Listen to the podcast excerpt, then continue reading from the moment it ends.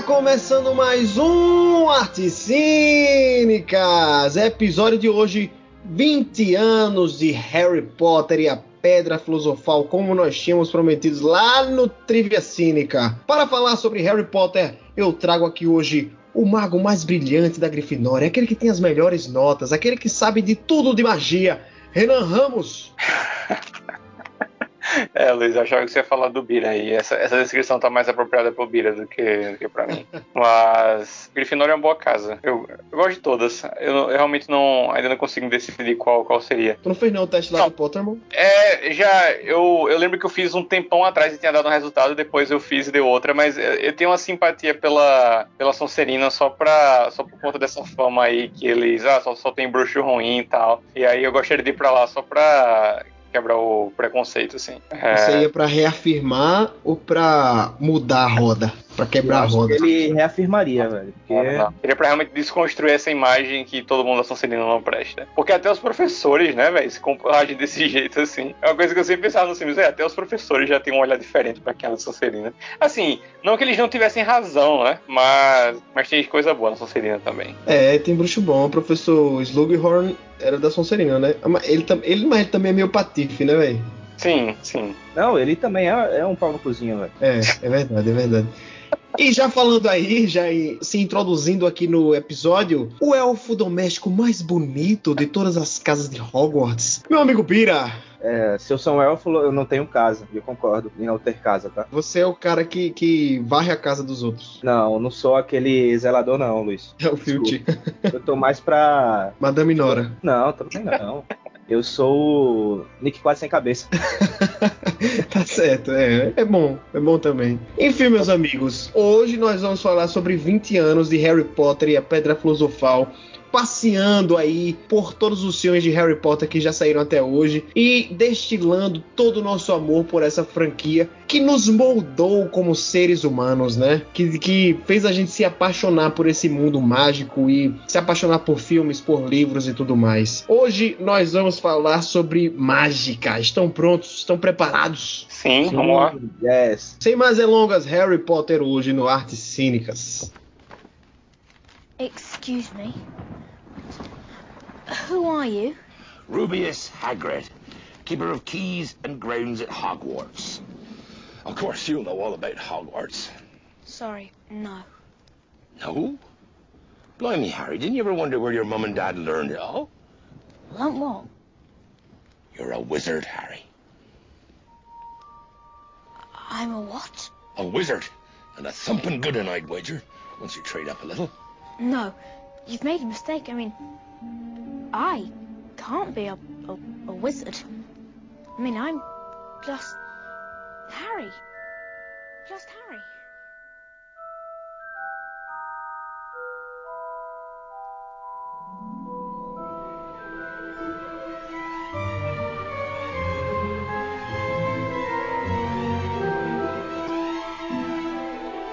Meus amigos, acho que antes da gente começar falando sobre essa franquia, a gente poderia começar falando sobre como nós conhecemos ela, né? Eu acho que todo mundo que é fã de Harry Potter hoje em dia deve ter uma história de como assistiu o primeiro filme pela primeira vez, principalmente quem é da nossa geração, né? Quando o primeiro Harry Potter foi lançado, a gente tinha 5 anos de idade. Então, essas coisas que, que marcam a gente quando é criança sempre acabam sendo muito mais significativas, né? Porque a, o Renan pode falar muito melhor sobre isso, mas é aquela época que a gente tá conhecendo as coisas, né? A gente, a gente vira tipo uma esponja. E aí nessa época, eu lembro que eu assistia é, o Harry Potter e a Pedra Filosofal dezenas e dezenas de vezes sem parar. Foi assim com vocês também? Sim. Eu acho que eu não assistia tanto quanto você, porque eu já dividia muito a atenção com o Senhor dos Anéis. Uhum. Mas era acabando um, eu colocava o outro, acabava um, eu colocava o outro. E, assim, em termos de linha cronológica, eu conheci Harry Potter primeiro. Tanto que, assim, quando o meu tio alugou o Senhor dos Anéis para me mostrar, ele me vendeu o Senhor dos Anéis como um Harry Potter, mas que ao invés de a varinha, a galera usava o anel para fazer magia. Mas era é exatamente assim como você, no sentido da, de realmente assistir num loop eterno, assim, e de comprar revistas sobre. Lembra que tinha os álbuns aí da Panini, Harry Sim, Potter? sim. Aquelas figurinhas brilhantes, as figurinhas 3D. Até Eu colecionei, eu colecionei o do Prisioneiro de Azkaban. colecionei um bocado. Eu comprava muita revista, velho. Comprava muita revista pra fazer umas colagens assim de Harry Potter. Era muito louco. E era um evento mesmo, assim, familiar, sabe? O, o dia de, de ir pro cinema quando estreava um filme novo. Era realmente, assim, um- uma ocasião mesmo, assim. Da mesma forma que era quando tinha o lançamento dos DVDs, eu ia lá comprar. Nisso a gente compartilha, assim, mu- muita semelhança né? nessa forma como vê Harry Potter. Você- tu lembra quando você assistiu o primeiro filme pela primeira vez? Com o Senhor dos Anéis, eu lembro muito bem, apesar de ter sido. ah, Não apesar, né? Isso também influencia, porque eu vi, vi o Senhor dos Anéis um pouquinho depois. Harry Potter eu lembro muito bem como da primeira vez que eu vi, a partir da câmera secreta até o último. Mas eu não lembro muito bem do primeiro, assim. Foi o único que eu não vi no cinema. É, todos, a partir da câmera secreta, todos eu vi no cinema. O primeiro eu vi em casa, assim. Foi, mas foi. A gente locou. A gente locou a fita, não foi nem o DVD. No, no final de fita cassete ainda. E é, a gente locou e assistiu. Assim, foi uma coisa mais simples, assim, desse lançamento e tal. A gente ficou muito fã desde essa primeira assistida. E a partir do, desse momento, ah, vai lançar no que vem o próximo, a gente começou no cinema pra ver todos. Não acho a história tão empolgante quanto a que eu tenho dos Seus Anéis. Quem escutou o podcast dos Seus Anéis vai lembrar. Mas foi assim, foi uma coisa mais familiar. Como as minhas idas pra estreia do cinema sempre foram, assim, um evento familiar. Assim, eu sempre fui com minha mãe, meu irmão, meu tio, a gente ia muito lá pra ver. É, mas a primeira vez foi essa. Mas assim, apesar de ser uma coisa mais simples, o, o digamos, o apreço pelo filme foi logo de cara. Desde a primeira assistida que uma coisa irresistível. Eu lembro que a gente eu, eu tinha um- uma edição, não sei se era DVD ou se era da fita, que eu tinha a moeda do Gringotts. Era uma moeda muito massa que veio assim de extra. Eu lembro que eu perdi essa moeda, fiquei muito triste. Mas era realmente Criança, né? é, pois é, criança é foda. Mas essa- esse foi o meu primeiro contato, assim, é, digamos, eu tenho uma história mais legal da primeira vez que eu vi os outros filmes. Mas a Pedra Filosofal foi em casa mesmo, com a família, numa sexta-feira à noite, assim, tendo locado de lá, lá perto de casa. No meu caso, eu lembro da locadora que eu, que eu loquei a Pedra Filosofal a primeira vez. Era uma que tinha ali do lado do Sesc Poço, na- numa esquina. Foi uma locadora que ficou durante muitos anos por ali. Eu passava de carro quase todo dia por lá, porque eu estudava no Colégio Pequeno Príncipe, é, que é lá no Jaraguá. E eu sempre ficava com vontade de ir lá, porque foi lá que eu loquei a Pedra Filosofal pela primeira vez. Até que um dia eu passei e a locadora não existia mais. É, é triste, né? Triste, triste, triste. E, e- em Maceió, assim, na região onde a gente morava, né, Luísa? Ali, Feitosa e tal, Barro Duro, a gente era cercado por locadoras, né, velho? É verdade. Sim, foi muito triste ver cada uma desaparecendo, uma por uma, né? Assim, foi muito triste mesmo. Eu lembro da gente indo comprar uns DVDs ali naquela que ficava no Feitosa, Perto do expoente. perto do expoente. É. É. A gente foi, a gente foi lá. Eu lembro dos filmes. Sim, eu lembro. Você comprou Apocalipse Now, eu comprei o Sexto Sentido e, e, e a Menina de Ouro. É, eu lembro e o, o Apocalipse que eu comprei foi o, o Redux, a versão com, com 49 minutos extra, achado do Coppola. Eu nunca nem vi Apocalipse Now, a versão normal, versão teatral. Eu também nunca vi, eu só vi Só essa daí. é, foi. Mas enfim, se a, gente for, se a gente for ficar falando sobre locadora, a gente pode fazer um episódio inteiro sobre isso, sabe? Porque a gente, foi, a gente foi a, a última geração de da locadora, né? Tipo, as locadoras estavam terminando quando eu tava terminando o colégio também. E a gente pegou toda geração do- dos DVDs chegando e tal. Então a gente podia fazer um episódio só sobre isso. É. Eu lembro que a primeira vez que eu loquei o Harry Potter e a Pedra Filosofal foi nessa locadora do lado do Sesc Poço. E eu já sabia o que era Harry Potter por Ah. conta, do, por conta da- dos comerciais da- do Cartoon Network. Eu sempre fui uma criança que gostou muito de televisão, mas eu não tinha TV a cabo em casa. Mas a minha avó tinha. Então sempre que eu ia pra casa da minha avó, eu passava o dia inteiro assistindo televisão. Aí era Fox Kids, Nickelodeon e Cartoon Network. Adoidado, velho. Adoidado. E como o Harry Potter era da Warner, o comercial de Harry Potter passava o dia todo no Cartoon Network quando tava no cinema. E eu lembro que eu fiquei com vontade de assistir no cinema, mas além de eu não, não minha família não ter costume de ir ao cinema, tanto é que eu, eu fui ao cinema a primeira vez eu tinha uns 10, 11 anos. É, além da minha família não ter costume de ir ao cinema, era um filme que ele parecia meio darkzinho assim, né? Então não era um filme que eu podia simplesmente chegar pra minha mãe e falar: "Ô mãe, bora ver esse filme aí, Harry Potter, não sei o que lá". Primeiro que ela não entendeu o que era, e segundo que ela ia olhar pra aquilo e falar que era, sei lá, magia negra, era alguma coisa do mal, tá ligado? Era terror algo assim. Então ela. Eu não ia conseguir ver. Mas, quando a gente ia pra locadora, eu ficava livre pra escolher o filme que eu queria. E nessas, eu quando eu bati o olho no Harry Potter, eu já sabia o que era. E aí eu peguei ele. E aí, meu amigo, eu passava. Eu, eu não assistia só uma vez quando locava, né? Eu loquei várias vezes esse filme e eu assistia de três a quatro vezes sempre que locava. Era uma loucura, velho. Era uma loucura. E quando lançou a Câmara Secreta, então, aí Câmara Secreta é provavelmente o filme que eu mais assisti na minha vida, velho. Eu acho que eu assisti tanto que hoje em dia eu acho esse filme um saco. Eu não tenho paciência para ele.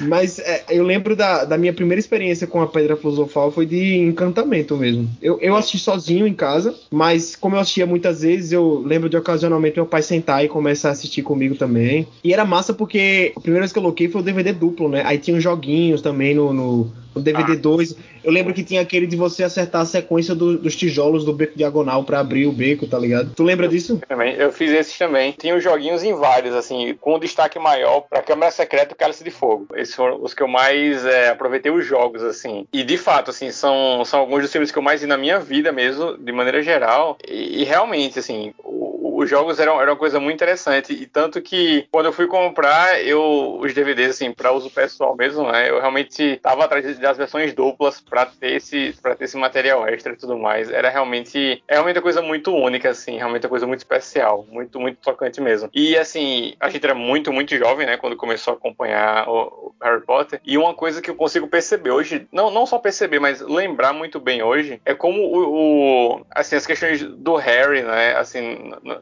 na, naquele começo do filme, questão do todo o sofrimento que ele passa com, com os tios dele e a questão dele ser órfão, tal, como pesava aquilo, você vendo aquilo como garoto, sabe? Poxa, meu Deus, o que, que, eu faria sem os meus pais? Meu Deus, o, olha o sofrimento que esse menino tá passando, coitado do Harry. Cenas dele lá na janela, sofrendo, enfim, é, é uma forma interessante de lembrar, assim, quando Sim. a gente coloca na perspectiva a idade tão jovem com a qual a gente Velho, vê. Eu fui bem diferente de vocês. Eu não lembro de, de exatamente quando eu tive o contato com os dois primeiros filmes, né? Eu lembro bem de quando eu conheci o Prisioneiro de Azkaban. Mas quando eu conheci o Prisioneiro de Azkaban, eu já sabia da existência dos outros dois, né? Eu assisti bastante a Câmara Secreta, mais que a Pedra Filosofal até, na TNT, né? E se você botasse lá qualquer horário, tava passando a Câmara Secreta. Eu acho que eu, eu conheci Harry Potter por lá. Mas meu primeiro contato com um filme de verdade foi o Prisioneiro de Azkaban, né? Nos cinemas. Achei muito foda, eu fui com um primo meu. E nessa época eu tinha... Meus amigos da escola gostavam bastante de Harry Potter, né? E eu fui pegando, velho, o jeito, tá, tá, ligado? Fui fã pra caralho nessa época. Mas mesmo assim, eu vendo aqui um ano, velho, a gente era muito novo, porra. E eu lembro que eu brincava com meus primos até de. E aí, bora, bora brincar de Harry Potter, mas eu vou ser o Harry Potter de Prisioneiro de Azkaban. E eu lembro com carinho dessa época, eu acho do caralho. Quando eu digo que Harry Potter meio que moldou meu gosto por cinema, não é brincadeira não, porque eu, eu lembro que o primeiro making off que eu assisti de um filme foi do Harry Potter e a Pedra Filosofal, que a gente colocava e via os dois discos, né? E nessa de, de ficar repetindo e reassistindo os filmes, tinha uma hora que eu, eu queria algo mais, né? Eu botava o disco 2, às vezes não tinha nem dublagem, era tudo em era tudo legendado. Mas eu ficava é. assistindo mesmo sem conseguir acompanhar as legendas, sabe? Que era só para ter um, um, pouco mais de conteúdo sobre aquilo que eu tava assistindo, sabe? E nessa eu via cenas excluídas, tipo, tem uma cena do, do Simas, que foi cortada da, da, da, versão de cinema, que tem aquela piada que fica se repetindo dele sempre fazer uma magia e acabar acontecendo uma explosão ou se queimar e tal, né? E aí tem uma cena que aí ele, ele se vira assim, aí ele fala: Minhas sobrancelhas já estão voltando. Aí ele se vira e tá o, a, o cabelo dele todo queimado, tá careca atrás, tá ligado? Na nuca. E aí eu lembro que quando eu achei isso quando criança, eu ri demais aí. E, e, e, achei muito curioso. Tipo, cara, tem coisas a mais que a gente não viu no filme, tá ligado? Tem mais história e tal. Então eu, essa foi, foi a minha primeira experiência disso, de tipo, ver um filme e ir além do filme, tá ligado? Querer saber mais sobre ele. Foi com Harry Potter e a Pedra Filosofal. E você tá ligado, Luiz, que eles estão relançando os Blu-rays e DVDs com essas cenas excluídas? Sim, sim, sim, é. Eu tenho inclusive é, a versão estendida é. aqui. Pois é, eu também tenho, e eu fiquei maravilhado, porque em 2018 eu vi que estavam relançando. E eu, e eu quis comprar as novas edições do, do DVD, não porque eu sabia, eu não sabia que vinha a versão estendida, até porque a versão estendida é só do primeiro e do segundo, os outros é a versão que a gente já conhecia. É. Mas eu queria comprar porque é, eram, eram, eram edições uniformes, assim, então os extras eram como se fossem os apêndices do, do Seus Anéis, sabe? Hum. Tipo, um, um segue o outro. Então, assim, cada um dos oito filmes aborda uma parte específica do making-off, de entrevistas, sabe? É seguindo um, um padrão. Sim. Aí eu, ah, então eu vou comprar os oito. E foi, foi o que eu fiz. Eu comprei os oito. E aí eu fiz o seguinte: uma coisa que eu sempre faço, ó, uma vez a cada dois anos, mais ou menos. Eu leio o livro, vejo o filme e vejo o gesto. Vejo, vejo os extras, tá ligado? Eu faço isso. Leio o livro, aí vou ver, assistir, assistir o filme e vejo os extras. Eu faço isso a cada dois anos, mais ou menos. Inclusive, tô refazendo, tô no quinto livro, relendo. E aí eu reli a Pedra Filosofal e fui comprar esses novos DVDs pra ver os extras, os extras novos. Aí eu fui reassistir esse- essa versão nova que eu comprei, o mesmo filme e tal. Pra minha surpresa, eu começo a ver o filme, aí começa uma cena da, da, da tia Petúnia abrindo os ovos e tem umas cartas dentro.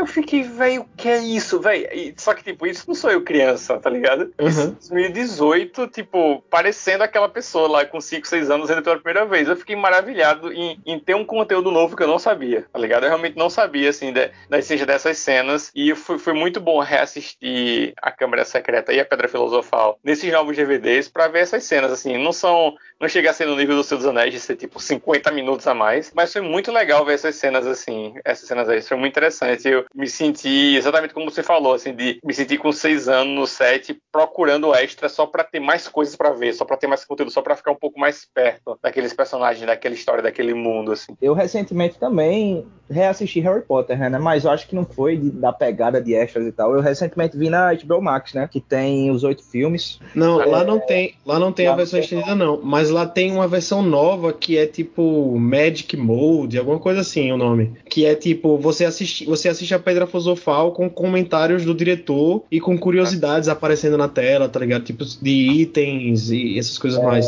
Eu não assisti essa versão, Luiz, mas eu tava muito nessa pegada que você teve, acho que nostálgica até, meu irmão, bicho. Eu fui assistindo um filme por dia, né? E quando eu me deparei que tava no, no último, tinha acabado, falei, queria mais. Fiquei uma semana meio no vazio, assim, né? De, E é por isso que a mídia física é boa, porque você só E- acha os extras nela. Fiquei nesse vazio de querer assistir mais Harry Potter, né? Tentei assistir o Animais Fantásticos de novo, mas eu não consigo, velho. Assistir além da versão que eu assisti no cinema. É Acho que é porque porque tem essa pegada de, É de ruim, né, ter velho? acompanhado a nossa infância, né? É porque é ruim mesmo. Não, o primeiro é bom, o primeiro é bom. O Eu gosto do primeiro. é legal, o primeiro é legal, o primeiro é legal. Inclusive, primeiro. inclusive eu tenho ele, mas é, o 2 é muito ruim, velho. O 2 é daqueles filmes de você sair com raiva do cinema, pô. Eu, eu- foi essa sensação, velho. Não, não é só, ruim, não é só você sair criticando, falando dos pontos. Eu saí com raiva, velho. É muito ruim o 2. É péssimo. É. E, e tem aquele retcon no final que você fica, caralho, você tá me fazendo de trouxa. Na verdade, o, o filme é cheio de retcon, né? Tem a parada da Nagini lá, que ela é uma mulher que tem uma maldição e tal. E, e- e é tanta subtrama, velho. Tanta subtrama que não acaba mais. É. Véi, tá bom, velho. Vamos focar aqui numa coisa só, pelo amor de Deus, velho. E, tipo, participação aleatória que não faz diferença nenhuma no filme, tipo a do Nicolau Flamel, tá ligado? É um filme muito inchado, velho, esse segundo. Eu espero que o terceiro seja melhor, mas não tenho, não tenho esperança, não. Tem fanservice, mas não precisa, tipo, é bom ser bem feito, né? Eu realmente eu lembro de ter saído com, com um sentimento de tipo, porra, queria muito mais e me entregaram muito pouco, velho. Fiquei realmente com raiva, bicho. É que, é que o fanservice, por, só por ser, ele acaba mais estragando o filme do que, do que ficando bom, tá ligado? A É. gente, tem, a É. gente tem bons exemplos de filmes trabalhados em fanservice que, que são bons, tá ligado? Tipo, o Homem-Aranha que acabou de lançar. Sem volta pra casa, né? É um filme todo baseado num fanservice, mas é bom. Foi a primeira coisa que eu discuti com, com um amigo meu no, no dia após.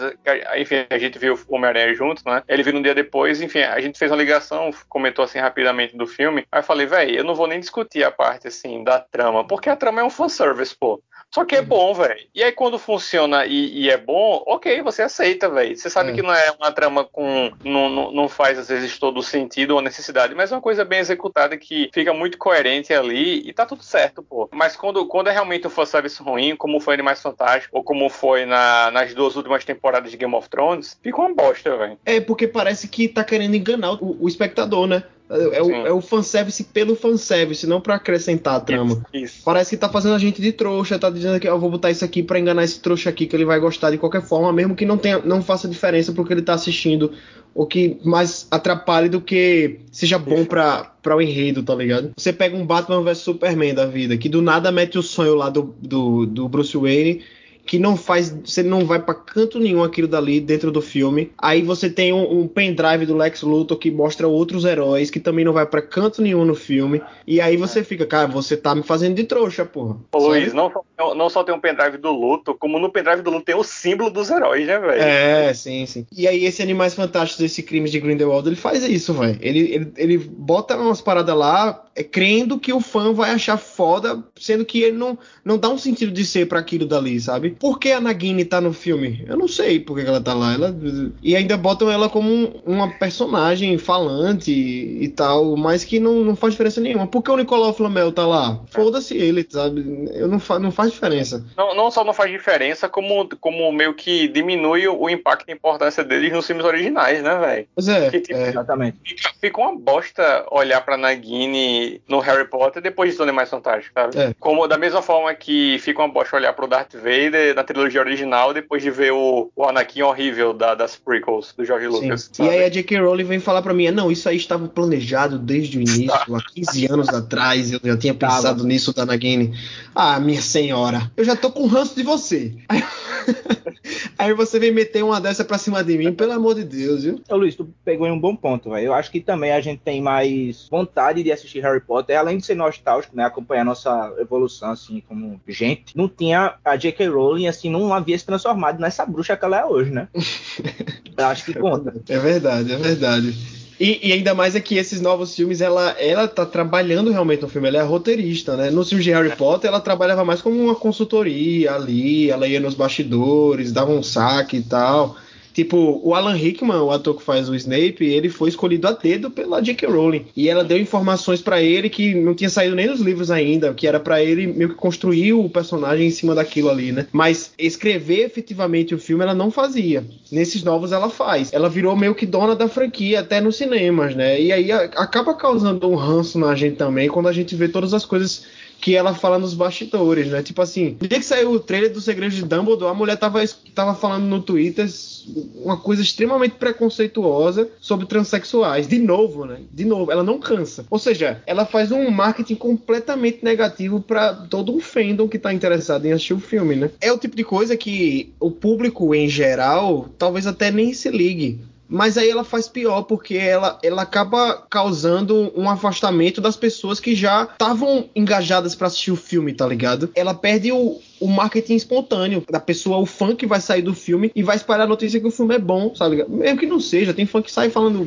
que o filme é bom, mesmo que não, não seja, tá ligado? E aí ela perde a simpatia desse público, velho. Que é, que é a gente, sabe? É a gente que vai assistir de toda forma. Enfim, eu não quero mais falar sobre Animais Fantásticos, não, velho. Vamos voltar pro Harry Potter, por favor. Ah, é, mas, mas, achei, mas achei, um, achei um parênteses importante pra discussão, acho que acrescenta. Vamos voltar para aquela época em que a gente gostava da J.K. Rowling, né? Que eu pegava o livro, aí dobrava ali a, a orelha e via aquela senhorazinha e ficava, meu Deus, essa senhorazinha, eu amo tanto ela. Ela me dá tanta coisa boa. E- Como é que saiu tanta coisa dessa mente? Né? É porque é, era realmente muito massa ver a foto dela e pensar, meu Deus, você pensou tudo isso quando você tava viajando num trem. assim, eu pensava isso como criança, mas agora eu descobri que é tudo plágio, né, Luiz Luan?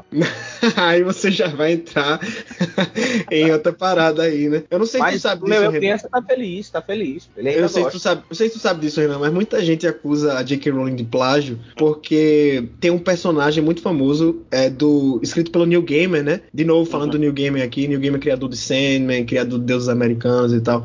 Ele fez um livro lá nos anos 90, final dos anos 80, começo dos anos 90 por aí, chamado Livros da Magia. Um HQ, né? Que é sobre um menino que se descobre que é bruxo, sendo que a aparência dele é muito parecida com a do Harry Potter. E ele também tem uma coruja branca, ele tem aqueles óculos fundo de garrafa. Ele não voa numa vassoura, mas ele voa num skate. E Uhum. tem toda essa parada de que ele é o escolhido, ele que vai trazer, ele que ele pode ou ser um- uma pessoa que vai destruir o mundo da magia, como ele pode ser um salvador, tá ligado? E aí muita gente fala que a J.K. Rowling plagiou Neil Gaiman, né? A história nem é tão parecida, mas é o personagem em si. O Hum. nome dele é Timothy Hunter. Aí ela botou Harry Potter. Aí muita gente acha que foi um plágio. O Neil Gaiman fala que não, que tipo assim, ah, ela pode ter se inspirado, mas besteira. É, Ele nunca nem pensou em. Assim, eu, eu não sei há quanto tempo essas acusações de plágio vem acontecendo, mas eu Desde acho que que. lançou. Ah, desde que lançou, né? É, pois é. Mas assim, talvez o fato de ela estar tão embaixo assim, na opinião popular faça a gente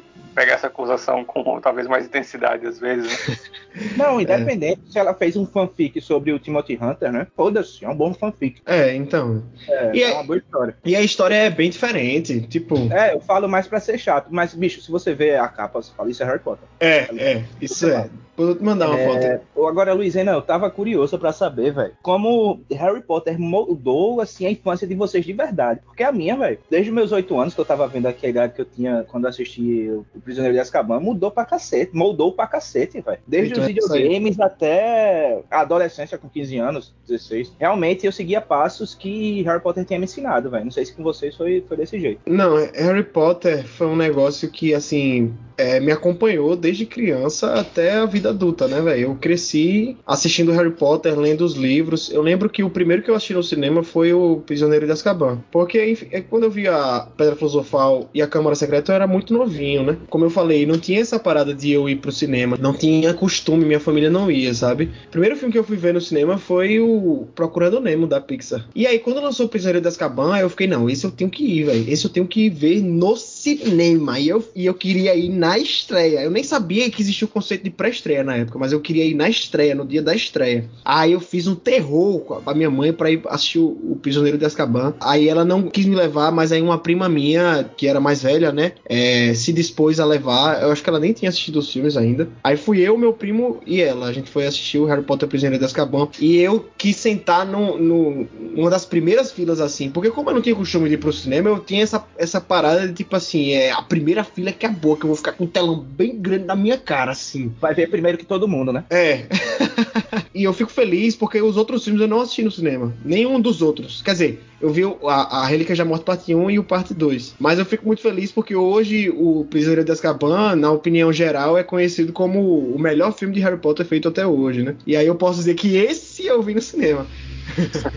Boa, eu boa. também. Bicho, era naquele cinema do Marcel Shopping, né? É. O Marcel é, Shopping foi o primeiro cinema que nós tínhamos aqui é na nossa Era o Severiano Ribeiro. Era Shopping Guatemi na época, tinham duas salas. Duas salas. Eu lembro que eu cheguei atrasado, só que me deixaram ficar, tipo, foi eu e meu primo, meu primo Tom, mais velho que eu, ele foi me, me acompanhar, né? Porque eu era criancinha. Acho que na mesma pegada que você, Luiz. Eu não lembro se eu fui chato, se ele ia e eu pedi pra minha mãe e a gente acabou indo, mas a gente chegou atrasado e o pessoal da limpeza de lá falou: Ó, oh, fica aí na sala, pô, você assiste de novo. Eu assisti duas vezes o Prisioneiro de Azkaban, tá ligado?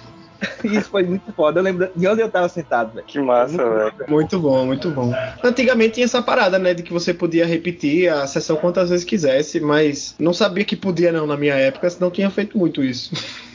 É, velho. Mas também nesse mesmo cinema, me barraram eu com esse mesmo primo e assisti X-Men 2, eu acho. Porque eu era muito novo, fiquei muito puto, mano. Galera do Severiano Ribeiro que estiver escutando aqui. o Bira ainda guarda mágoa de vocês. E o Severino Ribeiro, eu não sinto nenhuma saudade daquele cinema, viu? Porque a imagem ele... mais marcante que eu tenho é essa que eu falei para vocês dele. É porque ele não tinha lugar marcado. próximo podcast. Ele não é. tinha lugar marcado, eram só duas salas, então e deixava super lotar. Tinha gente que entrava e tinha que sentar no chão para assistir o filme, principalmente em dia de estreia, né? Então era um saco, velho. Você comprava a porra do ingresso e às vezes você não podia nem sentar, você ficava em pé ou então sentava no corredor para assistir. Por isso que eu falei para você que o, ver Harry Potter na minha família, não só pela antecipação, por todo mundo ser fã do filme, era um evento, mas por isso também. Então a gente saía de casa super cedo, velho. A gente comia no shopping, ficava lá plantado assim na, na frente do cinema para pegar os melhores lugares. Então era, era realmente um toda todo um evento, como eu falei. Era, um, era, um, era uma data muito importante assim as sextas que a gente ia ver é, Harry Potter, assim, sexta, sábado e tal, era, era muito bom. Mas assim, eu também não sinto falta dele, né? Sinto pelo, pela nostalgia. Inclusive, recentemente eu achei uma foto que eu tinha tirado no final de uma sessão dentro do, do cinema. Eu lembro que qual, qual foi o filme, inclusive? Foi aquela bosta do, do terceiro filme do Narnia, que é a Viagem do Peregrino da Alvorada, que é horrível. Consegue ser pior que os, os dois primeiros. Eu tenho uma foto, tipo, numa fileira lá de baixo, assim. Dá, dá pra ver, assim, boa parte do, da sala. E eu não lembrava o quão pequena era, velho. É uma sala muito pequenininha, velho. Ela muito pequenininha mesmo, assim. E ela nem era tão, tão inclinada assim, sabe? É, digamos, não vai subindo tanto assim as fileiras. É, é realmente uma, é, é muito louco, assim, você vê como, como você lembrava de uma coisa e como de fato era. E uma coisa que era muito ruim nela é essa, essa parada da inclinação mesmo. Porque, tipo, hoje em dia você, você vê que as salas de cinema elas têm uma subida assim, né? Que é pra ninguém ficar na frente um do outro quando sentar. Mas nessa época, era uma sala praticamente reta, assim. Então, você sentava atrás de uma pessoa muito alta, ficava aquele cabeção enorme na sua frente, que você não conseguia assistir o filme direito. Você tinha que, tinha que, que virar um pouquinho para ver entre as frechas das pessoas que estavam na sua frente. Era um saco. É isso mesmo. Eu vou mandar é. a foto pra vocês depois. Eu tô vendo, eu tô vendo ela aqui agora, velho. É tipo, é realmente plano, pô. É plano assim, muito pequena pra caralho. Como Harry Potter é, mais velho do que a nossa amizade, digamos assim, na nossa experiência com eles. Ah. Conheci vocês em 2007 e eu já era fã de Harry Potter, uhum. né? Então eu tive um amigo, uns três ou quatro, chegou uma época que era a minha sala toda da escola, que era muito fã de Harry Potter. Não lembro se já tinha lançado Cálice de Fogo, vou até ver o ano. Cálice é, de Fogo é 2005. É, 2005. Eu não conhecia vocês. Velho, quando lançou o Cálice de Fogo foi uma febre. Todo o recreio da minha escola, primeiro a gente pegava um, uns paus assim, fazia varinha e tal, e a gente brincava do, de duelo, tá ligado? De Harry Potter. Brincava de duelo. Aí é. fazia uma varinha bonita, anotava o nome da magia em, em agenda para não esquecer, inventava magia, não sei o quê. E era muito foda, velho. Não sei se vocês tinham essas brincadeiras também, né? Eu tinha. Se vocês não tiveram, que pena. Não, eu lembro que a, todo colégio que você ia tinha alguém que gostava de Harry Potter e falava sobre, né? Como eu falei, eu estudava no Pequeno Príncipe e lá, até as professoras meio que é, incentivavam a gente, tinha trabalho sobre Harry Potter, sabe? Aí, tipo, faziam questionários sobre os filmes, passavam perguntando sobre curiosidades e a gente tinha que acertar, esse tipo de coisa. Era um negócio muito massa. Eu lembro que teve uma vez que dividiram a sala e, e tipo, dividiram em grupos e cada grupo tinha que falar sobre um filme de Harry Potter. Ou livro. Acho que era sobre o livro. E aí o meu foi justamente O Prisioneiro de Azkaban. E aí eu li o livro, assisti o filme, eu fiz. É, eu lembro que na na, Eu era tão viciado, velho, que no dia a galera nem respondia as perguntas, olhava para mim para poder responder, tá ligado? No, nesse colégio que eu estudava, eu era tipo. A galera vinha perguntar para mim sobre curiosidade do filme, tá ligado? Como é aquele feitiço mesmo que faz voar, não sei o quê. É, exatamente, é. E eu era autoridade, assim, em Harry Potter. Só que, nessa época, eu ainda não tinha lido os livros, porque livro é um negócio caro. No Brasil sempre foi, né, velho? Se um livro hoje em dia custa 70 reais, na época era 50. Lembro, sempre foi eu caro. Lembro, eu lembro como era muito caro mesmo, me, me frustrava, assim. Quando eu recebi o livro de presente, eu valorizava muito, não só por querer ler e porque, enfim, Harry Potter me introduziu à literatura, mas por saber que, pô, se essa pessoa me dê esse livro, eu sei que esse livro é muito caro. Esse era o pensamento. Velho, quando eu ganhei os livros de Harry Potter, uma criança com sete livros, eu ganhei a coleção, né? Eu ia para todo lugar com os sete livros, aí. Eu podia estar no primeiro, eu, ia, andava com os sete. Ia pra casa da minha tia, ó, como ele é estudioso, não sei o quê. Eu ficava no quarto lendo. aí eu, eu ia pro Prisioneiro de Azkaban, lia um pouquinho. Eu quero ver um pouco do, da Ordem da Fênix. Eu lia um pouquinho da Ordem da Fênix, tá ligado?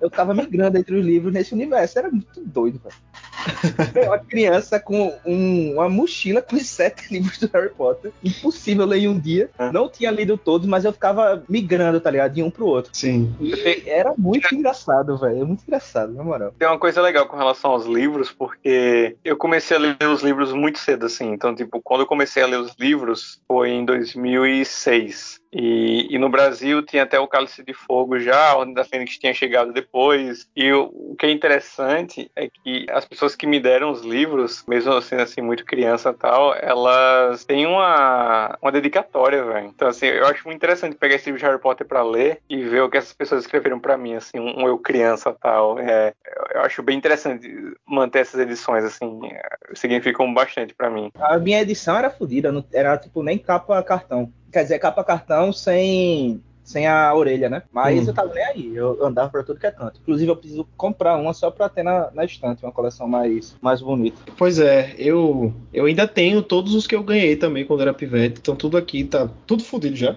Eu queria ter um só pra botar na estante também, que nem o Biro, uma coleção bonitinha. Mas também nem tenho pressa. Se quiser, eu leio por eles é, eu mesmo. Não tenho pressa nenhuma também. Agora ah, sim, enquanto vocês estavam falando do Potoca aí, eu fiz o teste do chapéu seletor e minha casa é lufa-lufa, tá? A minha é lufa-lufa também. A minha sempre deu lufa-lufa, velho. É, a minha. Então, eu não sou, eu não sou o Nick quase sem cabeça, eu não sou o Dobby, não sou o monstro, eu sou o Cedrico. Você é o fantasma lá da Lufa-Lufa, aquele gordão. Se você é o Cedrico, então eu sou a Tonks. Ninfadora Tonks. E o Renan Snape. É. O primeiro livro que eu ganhei de Harry Potter, eu tinha 10 anos, eu tava na, na quarta série ainda. E foi quando lançou O Enigma do Príncipe. Eu nunca tinha lido nenhum livro de Harry Potter. Mas os meus amiguinhos já tinham lido, ou fingiam que já tinham lido, não sei o que lá. E começaram a aparecer na escola com o livro do Harry Potter O Enigma do Príncipe pra se mostrar, né? Aquele livro bonitão. Eu lembro que eu ficava com inveja, velho. Aquele livro da capa verde, né? Que tem o. O Harry Potter brilhava o nome. É, e, Era o é, o, o nome Harry Potter era em dourado, assim, brilhava. É, exatamente, exatamente. Aí tinha o Harry e o, e o Dumbledore em frente à penseira, assim. Era um, tinha de, de como se fosse uma névoa verde e tal. Eu vi aquilo, eu ficava com uma inveja, velho. Uma inveja. Aí eu cheguei pra minha mãe. Eu quero esse livro, eu quero Harry Potter Enigma do Príncipe de todo jeito. Sendo que ele era caro, velho. Ele custava 70 reais na época. Eu lembro que era o livro mais caro, até porque era lançamento. Eu lembro E- que eu comprei por 60 nas americanas, no dia que, no dia que lançou. Então, é. E aí, Então você era um garoto que se, se amostrava na escola também, né? o Renan era Eu esse não cara. pra escola. certeza que tu era desse, desse nível aí. Eu né? não levava ele pra Você escola. era Sonserina, meu irmão. の。Eu não levava ele pra escola. E aí, o que aconteceu na época? Vocês estão ligados do hiper bom preço que tem ali do lado do Marcel Shopping até hoje? Sim, Sim. claro. Nessa mesma época ele foi inaugurado. E na inauguração tava tudo em promoção, velho. E aí a minha mãe enfrentou o dia da, da inauguração do Hiper Bom Preço, que tava lotado de gente. E ela achou o livro do Harry Potter lá por 30 reais. Harry Potter e o Enigma do Príncipe. E aí comprou pra mim. Foi o primeiro livro que eu li de Harry Potter. E é o livro que eu, que eu mais gosto até hoje de, de todos. Porque foi meu primeiro. E, tipo, eu consigo relatar o, o início do livro inteiro. Porque eu já li muitas vezes, velho. Uhum, É, uhum. eu, eu acho incrível, velho. Eu acho incrível a expansão de universo que ela faz só naquele livro dali. Eu acho que é o livro que mais expande de todos, sabe? É porque ela, ela expande pra todos os lados. Você- conhece mais sobre como o mundo trouxa vê os bruxos, tá ligado? Vê sobre a origem do Lord Voldemort. Vê, tem, tem muita coisa ali naquele livro que é muito massa, velho. Eu acho que é o melhor livro dela para descrever motivações de personagens. Sim. Não só entender, né, mas descobrir qual é a do Voldemort mesmo, né, nessa, nessa questão de dividir a alma dele e finalmente ter uma compreensão maior de por que, que o bicho não morreu ainda tal. Mas também por conta da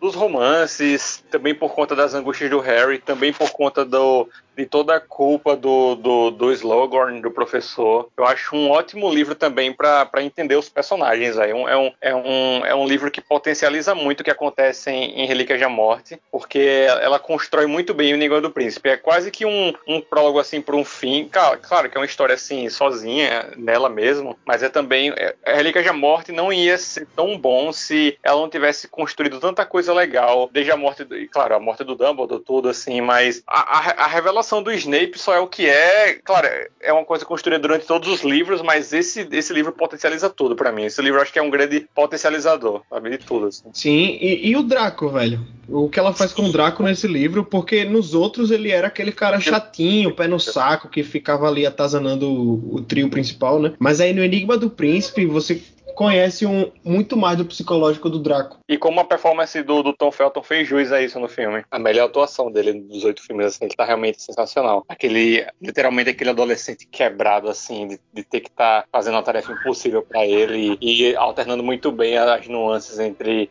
aquela pessoa odiável, mas ainda ser só um menino que tá com responsabilidade enorme. Ele tá atuando muito bem nesse filme. Filme injustiçadíssimo, viu? O Enigma do Príncipe. Eu Muito, acho. muito. Cansativo, velho, cansativo. Eu não acho, eu não acho. Eu concordo com o Luiz, que é um filme injustiçado. E eu lembro que quando eu assisti pela primeira vez, eu não gostei tanto assim. Então eu vou falar. É, vou ser justo também. Não, não gostei tanto assim a primeira vez que eu vi. O que eu gosto nele. É, ele, eu acho que visualmente é o mais bonito dos oito. E o, o tom dele, de maneira geral, assim, o tom da cor, eu falo, é muito apropriado com o que está acontecendo também. Ele realmente tem uma cara mais escura, mais sombria, com um, um peso emocional muito forte, muito claro. E acho que ele alterna muito bem entre, entre a trama da escola e a trama geral, assim, do Voldemort e tudo mais que está acontecendo. Apesar que o Voldemort não aparece nesse. Mas com os comerciais da morte, os vilões e tal. É É um equilíbrio muito bom entre, enfim, o Harry lá com o livro do, do príncipe e tentando pegar a memória do professor, e o Rony lá com a de namorinho com outra menina e Hermione claramente se apaixonando por ele. E o interesse do Harry pela Gina é um, é um pouco meio do nada, assim, para quem só acompanha os filmes. Isso é uma crítica a esse filme. Mas eu gosto muito da construção dele. É uma coisa que eu sempre elogio em muitos filmes que eu, que eu gosto. Sempre falando, ah, a construção, o ritmo, eu sempre falo isso. Mas é porque é o que me atrai nesse, nesse filme quando eu comecei a rever. Já é assim, 2011, 2012. E eu, eu gosto que ela demora, que ele, que ele demora para se desenvolver, porque acho que dá importância. Já mencionei isso, assim, aquela cena do, do professor finalmente cedendo ao Harry, tirando a memória e dando para ele tem um peso, velho. Tem um peso, assim, tem, tem uma.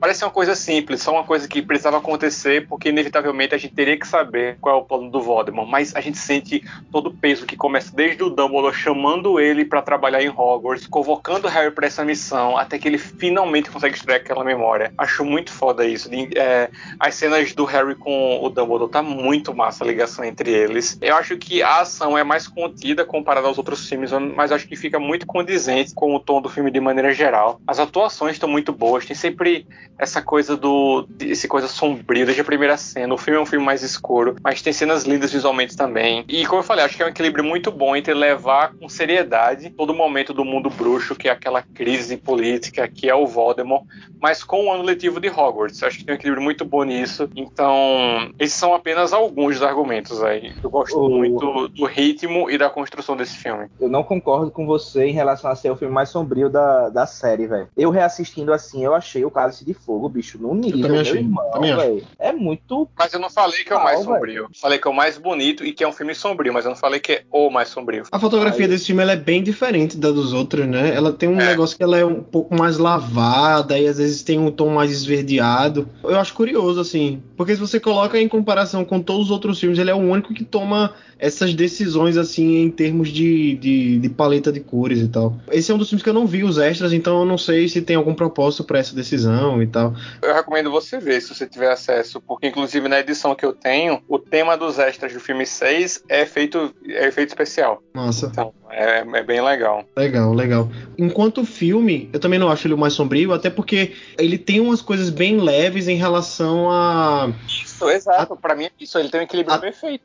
a tratar rela as relações do, do, da, dos estudantes, né, dos adolescentes e tal. É o filme que os hormônios estão à flor da pele, né? Porque uhum. aí tem a, toda a pegação do Harry com a Gina, tem o negócio do, do Rony é, com a poção do amor e tal. E isso torna o filme bem engraçadinho, né? Em comparação com outros e tal. Mas o, o Cálice de Fogo também, apesar de ser muito sombrio, ele tem toda essa, essa parada do, do baile, do, da, da paquera da, da Hermione com o Victor Krum e o Rony ficar com ciúminho. Então, assim, eu acho que é, no sentido de tom, os dois estão bem parelhados, assim. Mas é que o, o Cálice de Fogo tem uma morte no final, né? Isso é o que dá um, peso muito maior. Não, e o começo do Cálice de Fogo, é muito bom, velho. É muito bom, velho. Peraí, peraí, peraí. peraí é, morte, é eu sei, Copa, o Dumbledore é morre também. Só que não é, não é tão traumático quanto o Cálice de Fogo, não, ah, velho. pera aí, peraí, meu irmão. É, eu, eu, acho, acho que você acho... tá ficando doido, porque eu no cinema eu senti essa morte, viu? Eu acho que é diferente, porque a gente já sabia que o Dumbledore ia morrer. Então é, é. porque eu acho que o, os dois filmes têm isso, é porque o, o que eu falei é, é, justamente exatamente como eu quis escrever. Eu acho que Língua do Príncipe consegue fazer o equilíbrio melhor entre cenas sérias e cenas adolescentes. É, eu acho que faz melhor que o Cálice de Fogo, porque o começo do Cálice de Fogo é uma bosta, e eu vou falar sobre isso aqui. Eu acho que a diferença é a forma que as mortes são tratadas, porque no Enigma do Príncipe a morte do Dumbledore é tratada de forma solene, aí mostra ele caindo em câmera lenta, depois tem toda aquela parada do, do pessoal erguendo as varinhas, ele trata de uma maneira mais solene mesmo. No Cálice de Fogo, a morte do Cedrico é mais seca. É, é isso que eu quero dizer quando, que, com um negócio que é mais traumático, tá ligado?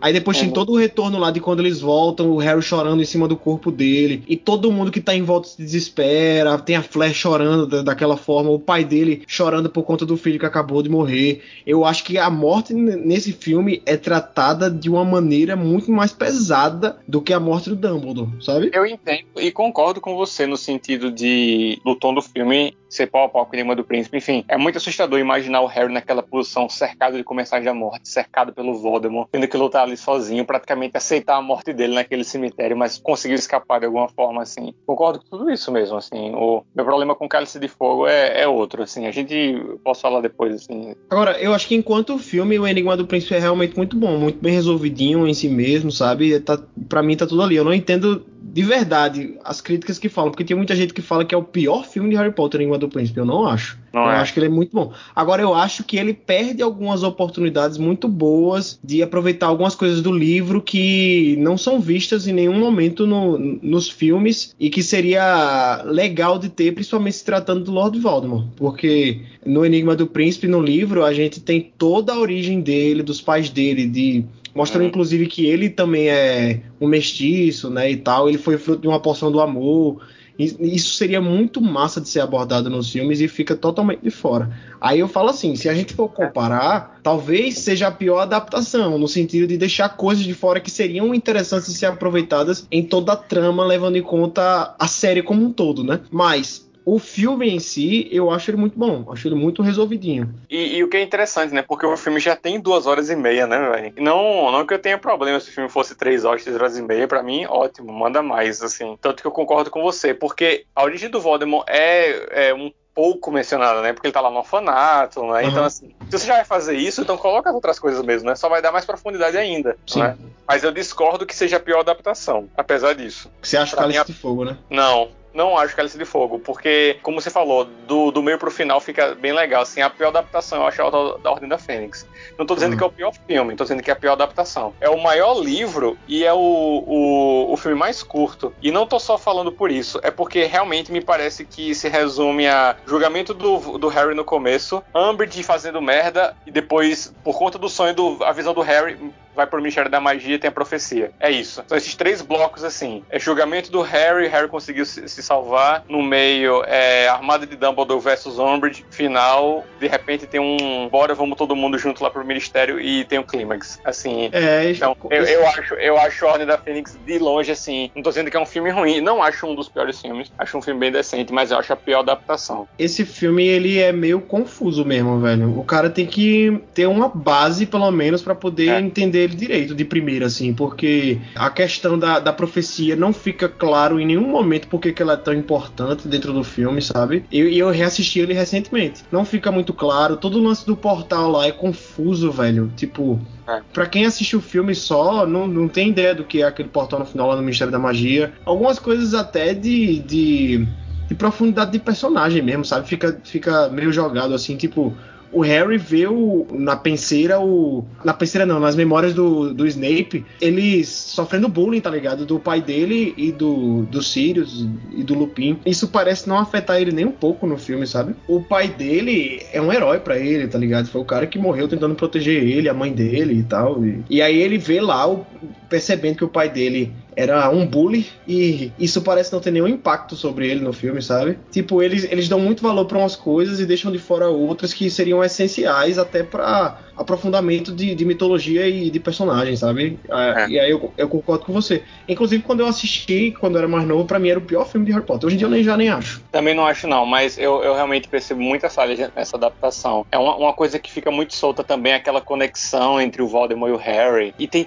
tanta coisa legal no livro da Ordem da Fênix aí. Tem tanta coisa assim. Apesar de eu achar um livro. Um, não que eu acho o livro ruim, mas acho que é o que eu, aproveito menos dos sete, do livro da Ordem da Fênix. Mas tem coisas legais, assim. Não, não são tão, assim, é, importantes, mas tem coisas legais. E seria interessante ir colocando pelo menos um pouco dessas, porque acho que o filme, O Ordem da Fênix, fica realmente, como eu falei, esses três blocos, assim, que nem fazem muito sentido entre eles. É verdade. Você observando a série como um todo, ela é cheia de incongruências, né? Cheia de coisa que eles estabelecem num filme e aí no outro acaba que é diferente, sabe? O primeiro e o segundo, o Pedra Filosofal e a Câmara Secreta, foram dirigidos pelo Chris Columbus, né? Ele reaproveitou completamente os cenários da Pedra Filosofal na Câmara Secreta. Então, fica muito regular, assim, a forma como é construída Hogwarts e os uniformes dos personagens. Até alguns personagens se repetem, tipo os fantasmas, são os mesmos atores e tal. Do Prisioneiro das Azkaban pra frente, parece que os filmes têm um visual diferente, um é. comparando com o outro, tá ligado? A parte externa de Hogwarts muda completamente no Prisioneiro de Azkaban.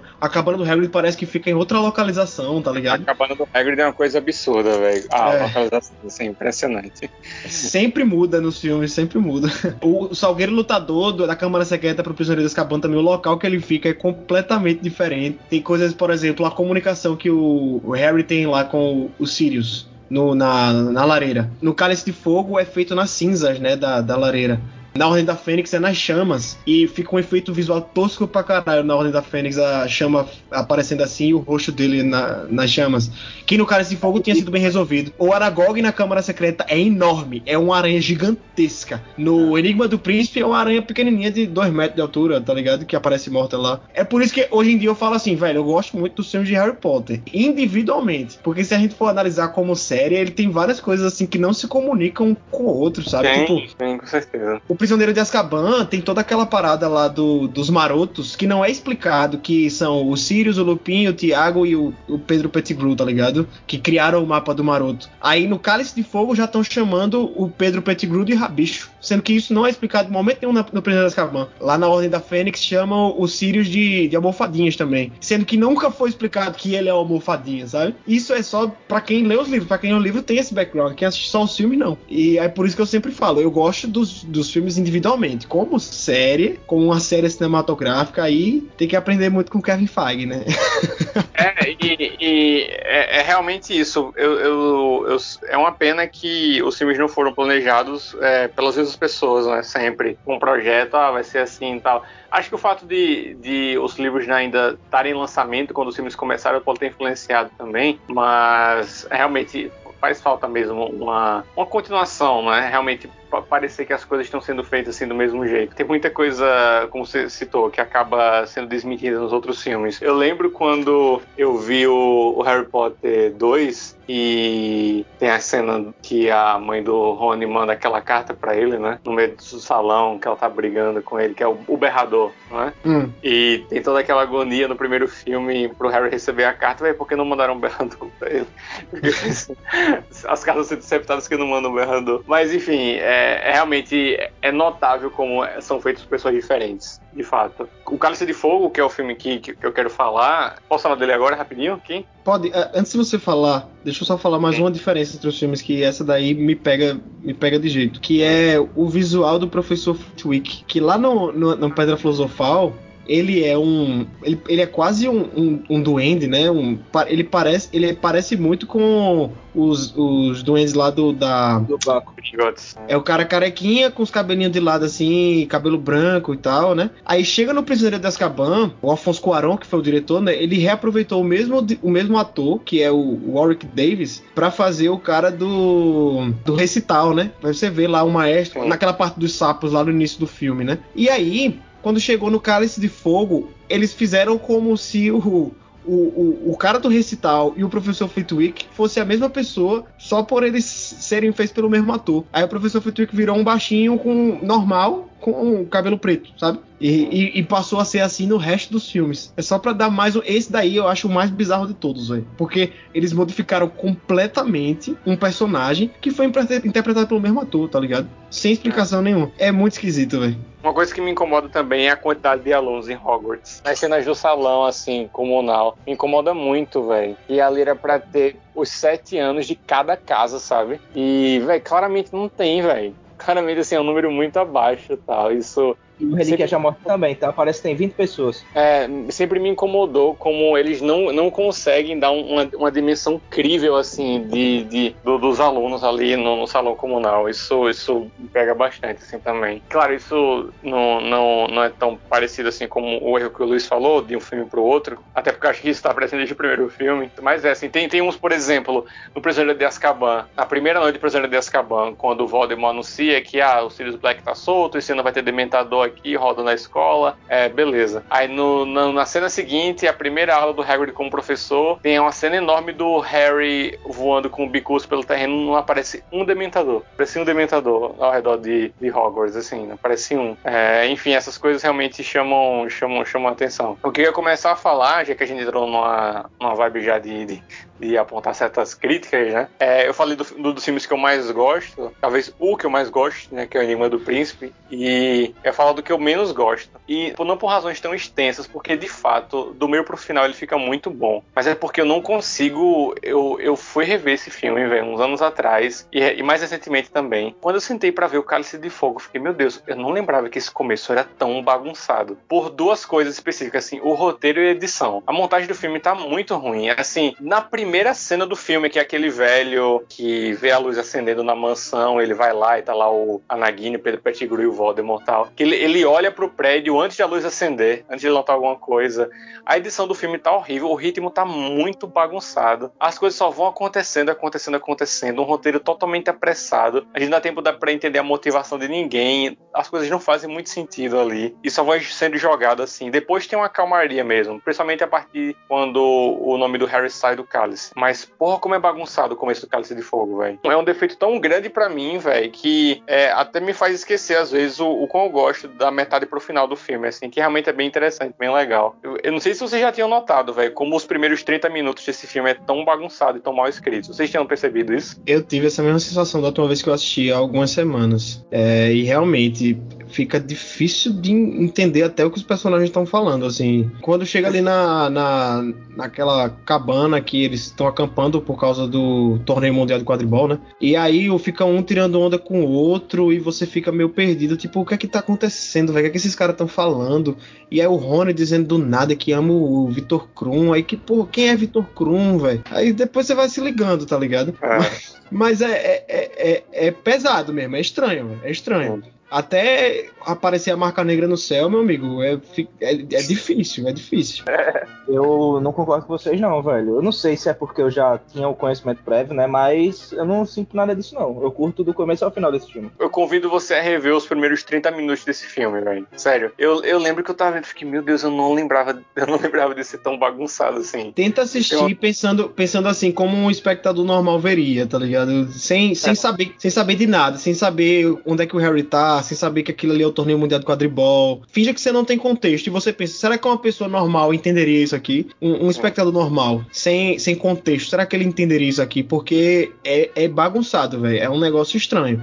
Mas aí, depois, eu acho que o filme ele toma decisões muito legais, tanto esteticamente quanto de narrativa, que aí eu gosto muito dele. O baile o baile ali do, dos convidados, né? Que vai o Krum, vai a Flair e. É, é, é o baile tribruxo, né? O nome? Enfim, é. o baile é sensacional, velho. Cada cena daquilo dali é, é, é, ouro puro, velho. Quando começa a tocar a banda de rock lá e a galera começa a jogar o professor Futuik pra cima, tá ligado? É muito divertido, velho. Muito divertido. E, é, e traz um frescor pra franquia, sabe? Pra, na minha opinião. Não, eu concordo. O filme dá uma melhorada muito grande. É só que a descida é tão grande que às vezes, assim, acho que manchou um pouco o filme para mim, sabe? Do começo, mas eu concordo que, que fica muito, fica muito, muito melhor do, do meio para frente, assim. É. E, e, eu, eu consigo aproveitar bastante e aproveito mesmo, gosto bastante de, de, de, tudo que acontece do meio ali pro final. Fica bem emocionante mesmo, você, você sente bem, assim, toda a leveza e a seriedade, como a gente comentou no começo, né? É um bom filme para exemplificar as duas coisas. Aquela parada do Harry já acordar no, no, na, na, casa lá com, com o Rony, com os irmãos dele, eu, eu lembro que quando eu era mais novo que eu assisti, eu fiquei, oxi,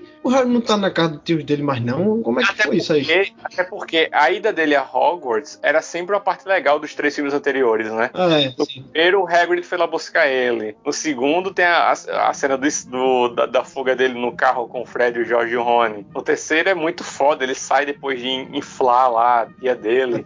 E tem, o, e tem o Noitibus. É muito massa. E nesse quarto ele já acorda lá, tá ligado? E Bira, você vai notar também, se você for rever, como é mal editado o filme. Desde a primeira cena, a edição do filme tá ruim no começo. Depois Não, realmente acerta. Depois o Cedrico aparecendo no céu com o pai dele e. É, é bizarro, é bizarro, é bizarro, é bizarro. É. Ele, ele caindo da árvore, você fica, o que, é que esse pivete tava fazendo em cima da árvore, velho? Sem contexto, é tudo muito bizarro, é. bicho. É. Vamos falar de coisa boa. Bira, qual é o teu filme favorito do, do Harry Potter? Cara, eu acho que é o Prisioneiro de Azkaban, velho. Eu mais penso, eu mais acho que é ele, tá ligado? Mas eu gosto muito também do que vocês não gostam tanto, que é o Cálice de Fogo. Não, mas eu gosto do Cálice de Fogo, mas é... eu reconheço que esse começo é. É, eu, também eu gosto de todos. Fazer seria entre os dois. E o último vai por todo o sentimento que eu carreguei durante esses anos. Foi realmente muito satisfatório assistir o Relíquias da Morte Parte 2, né? São esses três. Bicho, eu acho que o Prisioneiro de Azkaban é realmente o mais autoral, tá ligado? Até porque é, ele foi dirigido pelo Quaron, né? Não tinha como ah, não ser. É, realmente é, é, até, é até apelar, né? claro, ele, ele já não. Ele, assim, pro, pro espectador mais comum, assim, ele, ele, ele ainda não era o Quaron, né? É. Ainda não tinha dirigido Children of Men, não tinha dirigido Gravidade, dirigido Roma, mas, mas já era o Quaron, sim. Porque, literalmente, os três melhores filmes dele vieram depois de Prisioneiro de Azkaban, né? mas ele já era um diretor muito bom e realmente é um filme excelente. Sim, sim, sim. é... é A forma que ele conduz tudo ali é, é muito incrível, pô. E ele, ele tá De- tão perfeito de, de subir um pouco o degrau da maturidade, sabe? Uhum. Não, é, ele, ele é o que, porra, bicho. É. A Pedra Filosofal e a Câmara Secreta são filmes infantis, né? Sim, É, sim. Porra, imagina o, o Prisioneiro de Azkaban sendo dirigido pelo. Qual é o nome do, do primeiro? É Chris Columbus? Chris é? Columbus, é. É. Imagina como ia ser, velho. O Quaron sobe o nível da, da maturidade, mas também não de forma exagerada, porque eles ainda têm 13 anos, sabe? Então, tipo Uhum. assim, eles estão mais maduros, mas também tá numa medida muito boa ali. Ele define E- o tom e as que Harry Potter deveria tomar, velho. A partir E as do- Exatamente. Os figurinos são, são muito interessantes nesse filme, porque é a primeira vez que a gente vê a galera em Hogwarts usando outras roupas. E, e talvez a gente não note, assim, por, claro, quando a gente era criança, a gente não notou isso de cara. Mas a gente percebeu de uma certa forma, assim, de, apesar de a gente não saber dizer naquela época, em 2004, ah, eles estão usando roupas diferentes assim, mas de alguma forma acho, que isso já é perceptível. Então é muito interessante ver, assim, dentro de Hogwarts, eles usando outras roupas, assim. Isso já Sim. mostra muita coisa também. E ele mudou tudo, né? Uma coisa que, que eu reclamei já aqui é sobre quanto a direção de arte muda de um filme pro outro, né? Como as coisas, tipo, o Salgueiro Lutador muda de lugar, a casa do Hagrid também, o terreno muda completamente e tal. Mas assim, nesse filme muda pra melhor. Porque assim, os dois primeiros filmes, eles foram gravados um atrás do outro, né? E justamente pra reaproveitar todo o cenário que já tava pronto, todos os figurinos e tal. Então assim, o Chris Columbus, ele não precisou de nenhum trabalho pra fazer a Câmara Secreta. Foi uma coisa que, que até foi muito criticada na época, que parecia ser o mesmo filme que a pessoa estava assistindo, sabe? De tão igual que as coisas eram de um filme pro outro. Chega o Cuarón e ele muda a estética de Harry Potter completamente, bicho. É outro filme, velho. É outra Hogwarts que você tá vendo ali. O- os terrenos mudam, tem atores que mudam, por exemplo, a atriz que faz a, a mulher gorda lá do quadro da Grifinória é, é mudada e fica uma mais cômica e tal, que permanece nos outros filmes. A geolocalização de tudo ali é modificado de um filme pro outro e é mudado pra melhor. Tanto é que todo diretor que chega depois do Cuarón segue a estética que ele adotou. Então, assim, eu reclamo por um lado porque seria muito legal ver uma coisa bem mais coesa, né? Mas por outro, mudou pra melhor, né? Então, a gente deixa passar. Eu realmente, enfim, você não perguntou, mas já respondendo, o Prisioneiro de Azkaban a Língua do Pensamento meus favoritos, assim, o Prisioneiro de Azkaban é realmente um filme excelente. Ele não é só um ótimo filme do Harry Potter, sabe? Ele é um ótimo filme. Enfim, desde a primeira cena a gente vê o, como as coisas estão mudando, né? Que o Harry já tem uma, uma atitude mais adolescente, né? Raivosa, faz a tia dele inchar. Desde aquele começo você já percebe que vai ser uma atitude diferente, assim, comparado ao Harry dos dois primeiros filmes, que era o, ele realmente mais baixando a cabeça, sendo ali literalmente abusado pela família dele. Claro, ele era mais jovem, faz todo sentido. E aí você já começa, não, desde a primeira cena, não é aquele Harry falando que vai ficar lá no, no quarto dele trancado e tal, é o Harry que vai brigar com a tia dele, vai fazer ela começar a flutuar, que ele pega o Noitebus, e é o Harry que ataca um professor, é o Harry que quer matar o Pedro Pettigrew, é um filme muito mais sério, assim, é- enfim, tem toda a questão do Dementador, que são vilões muito interessantes, apesar de não terem uma personalidade, mas que o feitiço do patrono eu acho um conceito muito legal e sempre foi meu feitiço favorito do Harry Potter. Sempre achei muito foda isso, você vai combater um, um ser que suga, que suga alegria, que suga memórias, que suga a vida de você. Não, você tem que pensar na memória boa pra combater. Sempre achei muito linda essa ideia, muito linda mesmo. Tem uma frase, não é do Prisioneiro de Azkaban, mas é da J.K. Rowling no Relíquias da Morte, um livro, que é no feitiço do patrono, velho. Enfim, eu gosto demais desse, desse feitiço. Tá lá na Batalha de Hogwarts, ali no final, e eles passam por alguns gementadores. Aí ele escreve lá, e Harry pensou em Rony e Hermione quando disse espectro patrono. Acho, tipo, muito foda isso. E, enfim, eu gosto muito, eu gosto muito do Lupin, velho. Gosto muito do Lupin mesmo. Eu gosto de umas nuances de Prisioneiro de Azkaban, sabe? Eu gosto de duas nuances que eu falo aqui pra vocês que, eu- que eu sempre achei foda. Uma é mais óbvia, que é quando o, o Sirius fica todo meio tímido, assim, triste, sem querer convidar o Harry pra ir morar com ele. E quando o Harry vai dizer todo feliz, claro, eu quero morar com você, que ele vai lá se abrir, o Lupin começa a se transformar em lobisomem. E aí, tipo, isso é cortado. Eu acho isso muito massa. Mas tem uma coisa, que, tem um detalhe nesse filme que eu gosto, velho. Pra caralho, assim. Isso eu notei desde a primeira vez que eu vi, desde quando criança, mas eu acho muito foda quando o Snape sai do Salgueiro Lutador e ele vê que o Harry, Ron e Hermione estão prestes a ser atacados pelo Lupin, que ele protege eles, ele cerca assim com o braço. Eu acho tão legal isso, velho. Acho tão foda esse pequeno detalhe. O, o Snape protege eles, fica assim na frente deles, cobre assim eles com o braço, como que ele não, vai ter que passar por mim aqui pra pegar eles. Acho muito foda isso. Enfim, Isso aí foi o ator quem quis fazer, não foi? É, aham. Isso aí dizem que foi improvisado pelo próprio ator, pelo conhecimento que ele já tinha do desfecho do Snape, né? Que ele tava lá realmente pra proteger o Harry e tal. Isso não tava no roteiro do filme. Eu gosto muito dessas duas cenas, assim, acho muito foda. É, enfim, Sabe uma cena, sabe uma cena que eu gosto muito e Hum. que nem, é, nem tem tanto destaque assim, mas eu gosto porque dá um respiro pro filme e é um momento bem bonito. Que é o Lupin conversando com. passeando pelo colégio com o Harry, conversando com ele, Hum. sabe? E aí ele fala sobre, fala sobre os pais dele, fala que, que ele tem os olhos da mãe, mas parece muito com o pai. Essa cena, e a trilha sonora dessa cena é muito bonitinha também. Dá um tom assim de, de aconchego, sabe? Porque. É o Harry conhecendo um amigo do pai dele ali, e um grande amigo do pai dele, né? Então, parte de uma família dele que ele nunca conheceu, sabe? Eu acho muito, muito bonitinho. You know, the very first time I saw you, Harry, I recognized you immediately. Not by your scar, by your eyes. They're your mother, Lily's. Yes. Oh, yes. I knew her. Your mother was there for me at a time when no one else was. Not only was she a singularly gifted witch, she was also an uncommonly kind woman.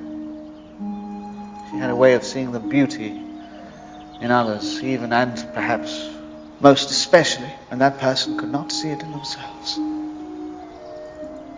And your father, James, on the other hand, he, uh, he had a certain, shall we say, talent for trouble. A talent, rumour has it, he passed on to you.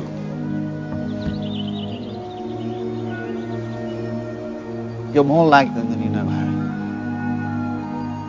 In time, you'll come to see É um just how filme much. muito bom. Acho o meu favorito também. Eu fico com esse, eu gosto muito do Prisioneiro de Azkaban. Gosto muito também da Relíquias da Morte, parte 1. Eu vou explicar já já por quê. E do Enigma do Príncipe, que você já citou. Eu acho um filme muito injustiçado. Mas, como a gente já falou muito desses outros dois, eu vou falar do Relíquias da Morte, parte 1. O que Ah. é que eu gosto muito nele? Que ele tem um tom completamente diferente dos outros filmes, velho. Ele tem uma cara de filme independente britânico, assim, sabe? Ele, ele não, não. Diga se não é, Renanzão. Ele tem uma, Sim. cara, uma carinha assim de filme indie, velho.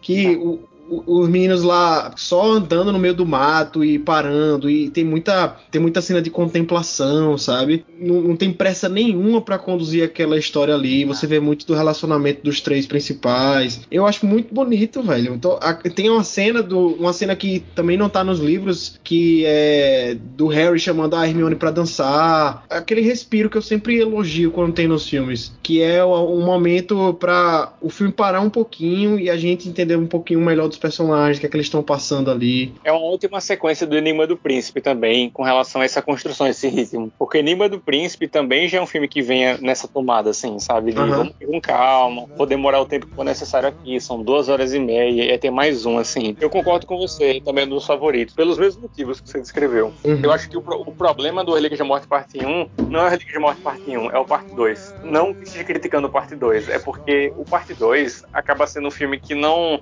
não tem muita história, não tem muita opção, além de ser mais direto, ser o oposto do Parte 2. Ele é mais Parte 1. frenético, né? É, ele é muito frenético e não tem opção. Porque é assim, são as Horcruxes aqui, então já começa, pô, tá lá no Gringotts, eles já fazem um acordo lá com o Duende, eu ajudo vocês a entrar, você me dá a espada, ou, pô, pega Hogwarts, começa a batalha, assim, não, é, é o oposto, é o oposto, assim, fica, são dois filmes totalmente diferentes um do outro. E, e eu não tô falando necessariamente como uma crítica, assim, só me incomoda um pouco que é uma consequência dessa decisão de dividir o livro em dois filmes, que acaba sendo isso, assim, que em um você dá o tempo de desenvolver com calma e outro você acaba meio que não tem uma história. O Relíquias da Morte parte 2 me lembra muito, assim, guardadas as devidas proporções, me lembra muito a Batalha dos Cinco Exércitos do Hobbit, que já começa errado, né, que o Smaug era para ter morrido no segundo filme do Hobbit, mas enfim, o- a Batalha dos Cinco Exércitos sofre de uma falta de trama, que eles têm que fazer uma coisa de, ah, que eu vou dar cinco dias, dois dias para você descer da montanha,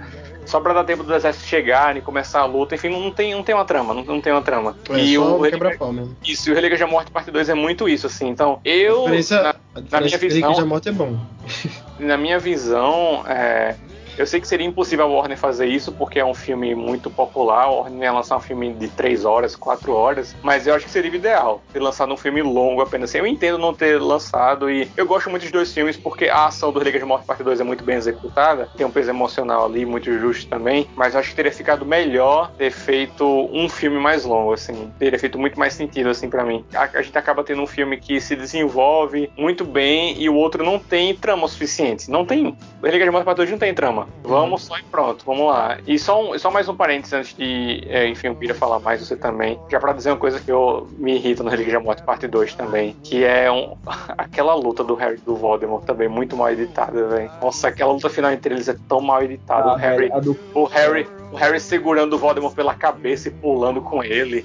Aí tem uma cena que o, o, o Harry tá totalmente dominado pelo Voldemort, sai uns tentáculos da roupa do, do Voldemort e prende o Harry, ele tá tipo fudido assim, fudido mesmo. Ele, le- ele levita o Harry pela frente dele, assim, ele tá preso. Aí corta a cena, aí eles estão dando um tapa um na cara do outro, assim. É, é tão mal editada aquela cena de luta deles aí, tão mal executada, mas. E, e não é do, e no, e no livro não acontece daquele jeito também. O showdown, assim, entre o Harry e o Voldemort é mal editado e, e mal filmado mesmo. A cena já. Não é legal aquela cena, eles ficam trocando tapinho na cara do outro. O Harry segura a cara, o Harry segura a cara do Voldemort e pula junto. Ah, vamos terminar como começou. Aí segura o corpo dele e pula assim.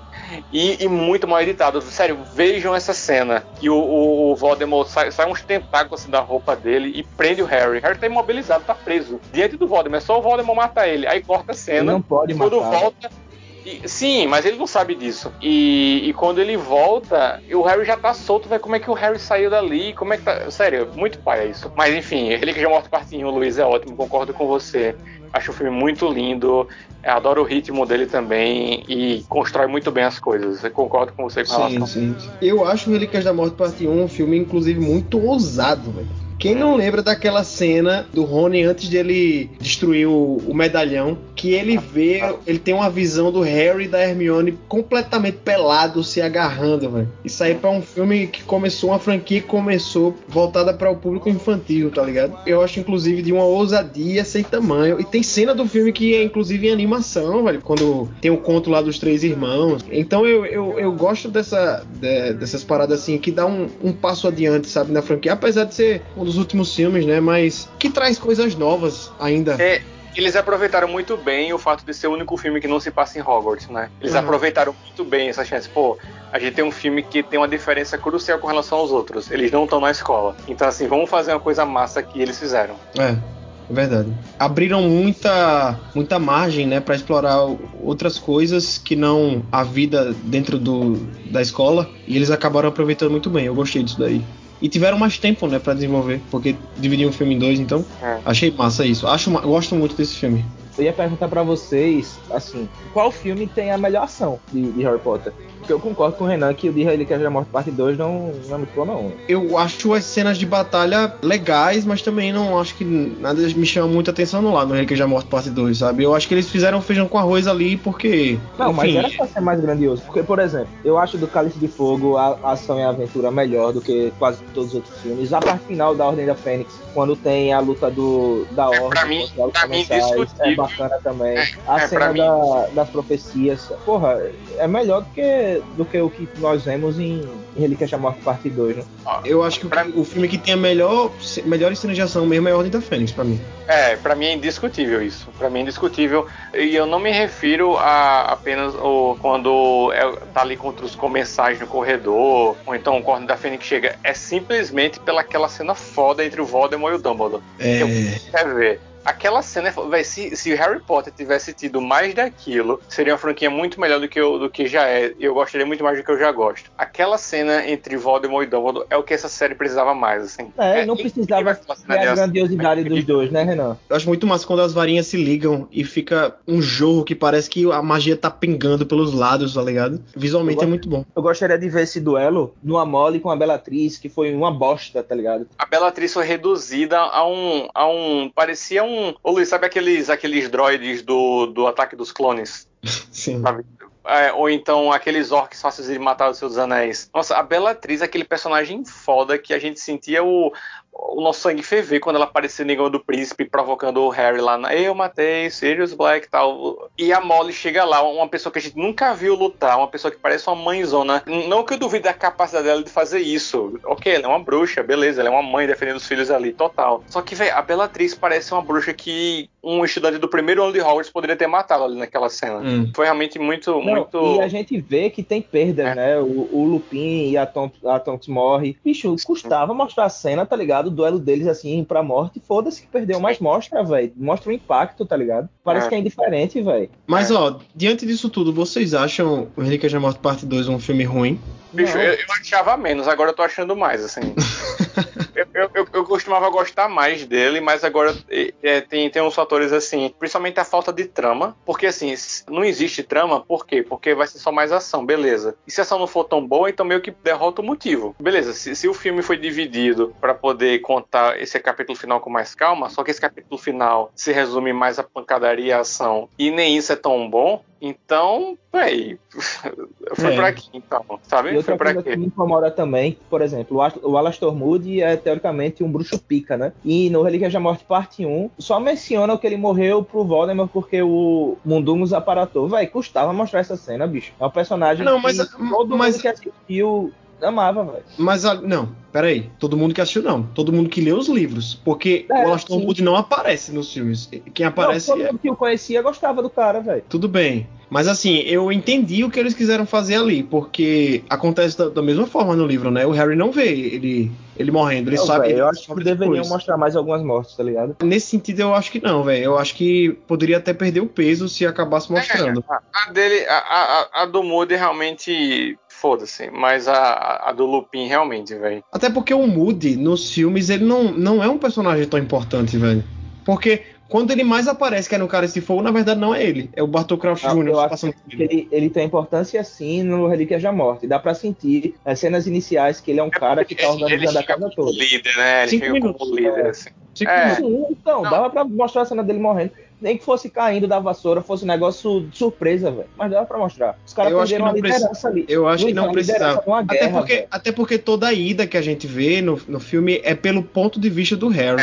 Aí eles têm que fazer a decisão. Ou eles mostravam tudo, ou só mostravam o ponto de vista do Harry. Eu entendi o que eles fizeram, que era tipo assim, vamos mostrar só o ponto de vista do Harry na, na ida pra lá, tá ligado? E que é o que acontece nos livros também. Eu concordo com o Bira com relação ao, ao Relíquias da Morte de não mostrar, mas esse não mostrar o, o modelo eu realmente acho que faz mais sentido mesmo. Acho que é, é o Harry chegar e começar a receber as notícias de como foi uma merda a viagem. Assim, ah, um perdeu a orelha, o outro morreu, tá? Acho que faz sentido ser assim. Até porque é uma viagem confusa pra caralho, né? Porque tem, tem névoa, tem, tem nuvens, eles estão muito no alto, tá ligado? Tá escuro. Então não tinha como o Harry ver tudo mesmo. E aí eles quiseram colocar a gente na visão dele. Eu entendi dessa forma. Eu acho que, eu acho que faz sentido, sabe? Mas eu, eu, eu fico pensando aqui sobre o Relíquias da Morte Parte 2 e eu acabo go- gostando menos do que eu lembrava, assim. Eu, eu percebi essa parte da trama e da falta de ação quando fui rever recentemente, porque a ação não é tão legal. Tipo, ela, ela é emocionante porque é o clímax, é aquela batalha, é tipo Hogwarts sendo invadida, é o final, então beleza. Mas quando você parar pra ver, tipo, a ação mesmo, assim, puramente, não é tão legal não é tão surpreendente assim. Seria muito mais legal focar em, em poucos combates. Eu acho que eu aproveitaria muito mais se realmente focasse a luta no Lupinho, o que, que ele tá fazendo, ao invés de ficar é,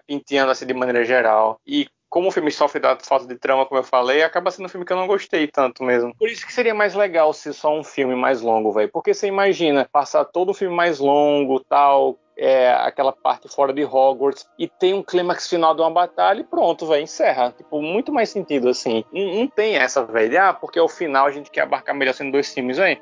Os outros livros são tão importantes quanto, velho. Se você adaptou os outros livros um filme só, você faz isso no final também, velho. É só você fazer uma boa adaptação que vai dar certo. Não precisa dividir em dois. Até porque, como eu falei, como eu já falei várias vezes, assim, acho que não tem trama para dividir em dois filmes. Não tem. E, e pode ver, o, os créditos de Harry Potter Liga da Morte Parte 2, quando, quando aparece lá o primeiro crédito dirigido por lá o David Yates, tem menos de duas horas de filme, pô. Mas vamos falar de coisa boa de novo? É...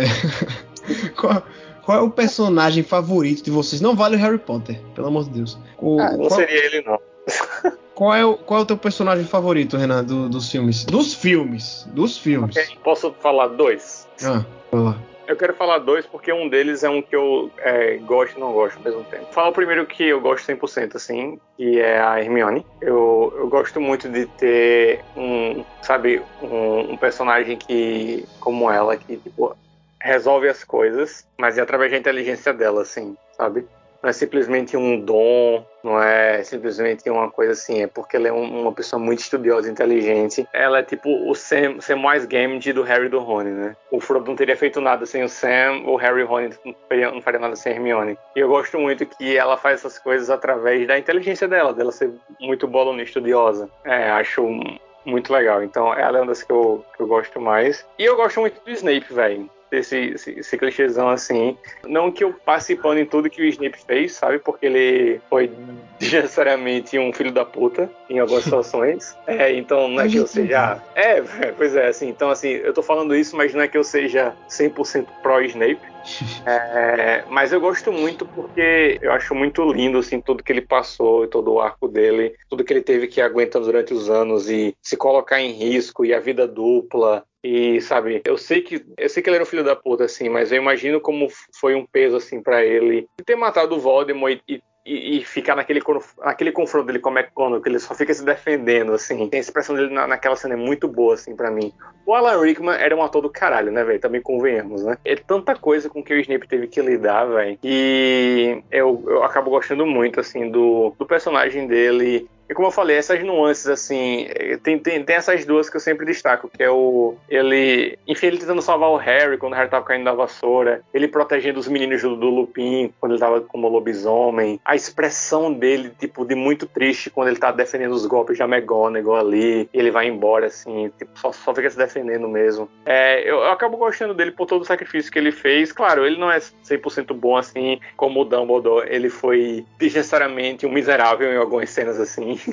é, não precisava ter feito tudo daquela forma, mas eu, eu acabo gostando desses dois personagens, são os que eu acabo, enfim, pensando mais a respeito. Também gosto muito do Hagrid, enfim, são esses. E tu? Bicho, o Renan falou bem, velho. Eu não queria ir muito pra parte clichê, mas não tem como não ser o Snape, velho. Eu era membro de uma comunidade do Orkut que até tirava onda de mim, velho. Que era. Eu sempre acreditei no Snape. é... é, o que o Renan falou, velho. Ele é um cara que, assim, nos filmes foi o professor mais. Foi o professor melhor construído, né? Desde o primeiro você já sabia que tinha algo a mais naquele, naquele personagem, né? Uhum. E não tem como não ser ele. Fugindo um pouco da parte clichê, eu gosto bastante também do. Eu vou falar Hagrid, mas também é clichê, né? Eu gosto do Hagrid, gosto do Neville, gosto desses personagens, gosto, gosto bastante da Luna. Não sei, é difícil escolher um favorito, mas eu vou de Snape, velho. O meu é o, como eu já tinha falado, mais ou menos, é o Lupin, porque por causa de toda essa ligação. Eu acho que do, do pessoal lá da Ordem da Fênix, tirando os mais óbvios, é, o Lupin é o que é melhor desenvolvido, porque, enfim, ele tem um filme inteiro que é. ele poderia mostrar lá tudo, né, que é o Prisioneiro de Azkaban, que cara de ser dirigido pelo Cuarón e que conseguiu desenvolver o personagem brilhantemente nessas cenas que eu já falei, que são essas cenas de respiro e que ele tem essa troca com, com o Harry, né? E eu, eu por ser um, um, dos filmes que eu mais assisti de, de toda a franquia de Harry Potter e, e ser um dos filmes que eu mais tinha carinho, que é o Prisioneiro de Azkaban, o Lupin e o, o Sirius, na verdade, né? Mas mais o Lupin, porque o Sirius acaba aparecendo muito pouco. Ele acaba sendo um símbolo muito forte para mim, sabe, de, desse filme. Acaba sendo o coração dele também. Então, eu por acho... tudo isso, eu acho que o, o, o Lupin, se fosse para escolher um dos meus personagens favoritos, assim, seria ele. E até porque o cara, além de tudo, é um lobisomem, velho. Você tem uma coisa foda que foi criada em cultura pop nesses anos todos aí de cinema. É lobisomem, velho. Lobisomem é um negócio foda. Se o cara fala que é um lobisomem, eu já fico, pô, o cara é um lobisomem, velho. Foda. É, ele é foda. Bicho, agora tu, tu falou em um nome que, se não fosse o, o Prisioneiro de Azkaban feito pelo Quarão, acho que o Sirius Black ia ser um personagem que ia passar batido por muito do. Porque, para mim, passou muito no Cálice de Fogo. No Cálice de Fogo, não. Na Ordem da Fênix e no Cálice de Fogo, acho que dava para ter mais Sirius Black, tá ligado? Entender Sim. um pouco dele, ver ele, essa parte lobo solitário, porque afinal de contas ele era, né? Só não mostrava muito. Tinha mais a, a visão do Harry quando requisitava a presença dele, né? Mas para mim faltou um pouco, viu? Não, é, o Sirius ele praticamente só é explorado no Prisioneiro das Azkaban, né? E a morte o... dele no,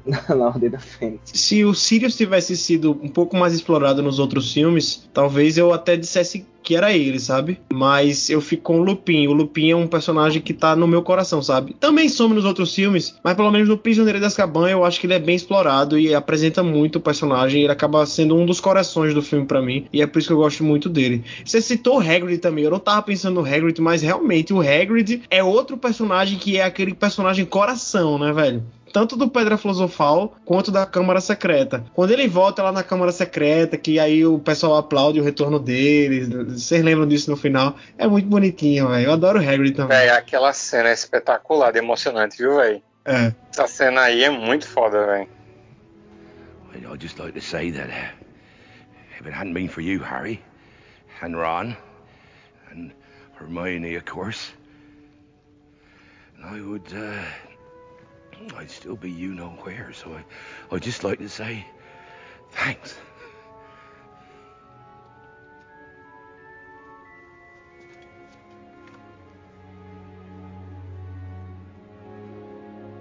There's no Hogwarts without you, Hagrid.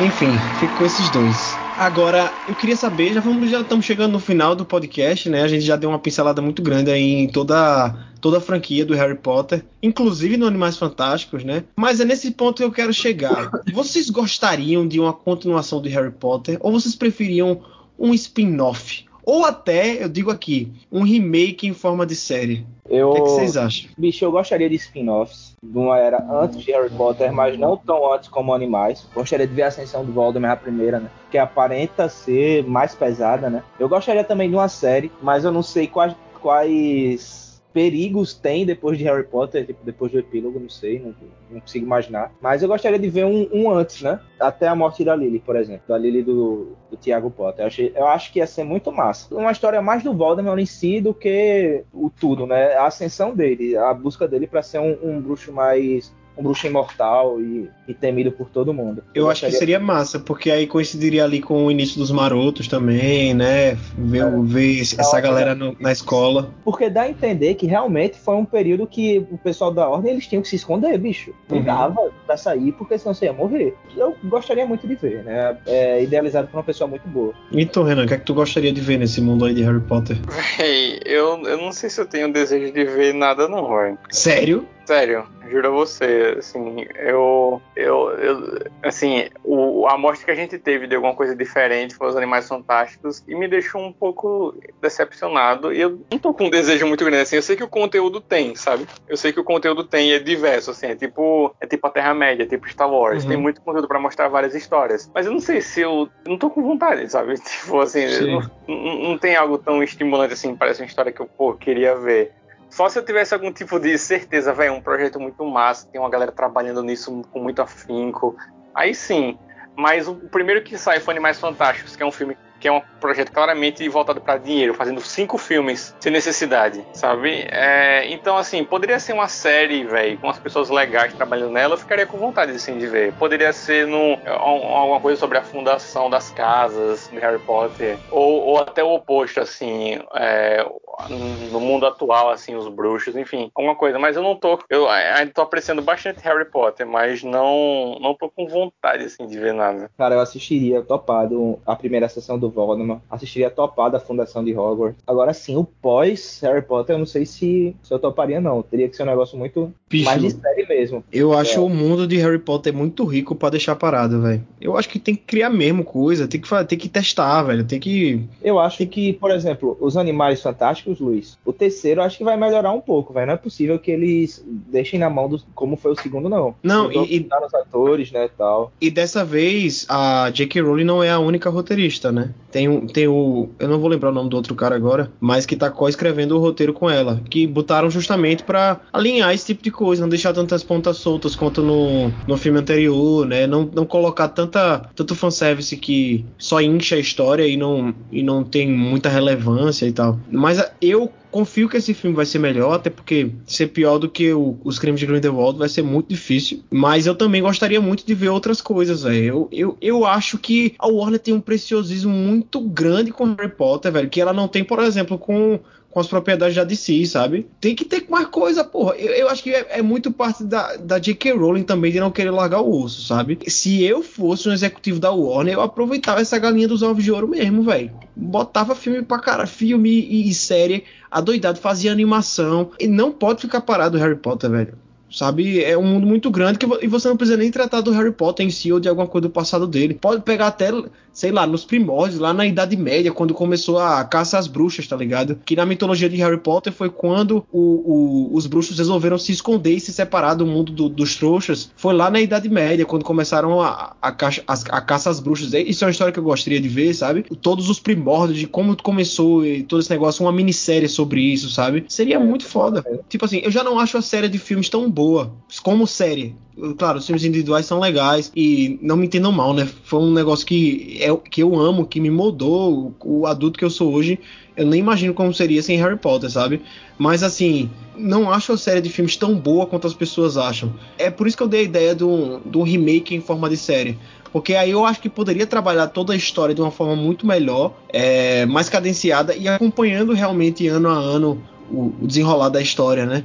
É, poderia fazer na HBO Max com um orçamento aí adoidado, que, não tão- que nem estão fazendo agora a série do, do Pacificador. Claro que Harry Potter teria que ter um, um orçamento muito maior, né? Mas eu gostaria também de ver um remake. Eu só não queria ver, aí eu vou dizer, só não queria ver adaptarem a Criança Amaldiçoada. Porque Que é eu que realmente não gostei da história. Eu nem li. Nem eu. É, mas vocês já, já viram pelo menos um resumo, né, da peça? Sim, sim. que tem toda a parada não. de viagem no tempo e que eles basicamente jogam fora tudo que foi explorado sobre o vira-tempo, porque o tempo no- nos livros de Harry Potter é estabelecido como o exterminador do futuro, né? Que tudo meio que tá pré-determinado, não importa se você viaja ou não. Mas aí se você viajar, você vai fazer tudo exatamente como já tá escrito, né? No- na Criança Amaldiçoada, eles realmente voltam no tempo e mudam o futuro, tá ligado? E se você assistiu, se você pelo menos assistiu o filme, você viu que não é assim que funciona o tempo no universo de Harry Potter. Então, já caga daí. E eles tomam umas decisões muito, muito esquisitas, tipo assim, o Voldemort teve um filho com a Bellatrix, tá ligado? Uma filha. E essa que é a criança amaldiçoada do, do, do título.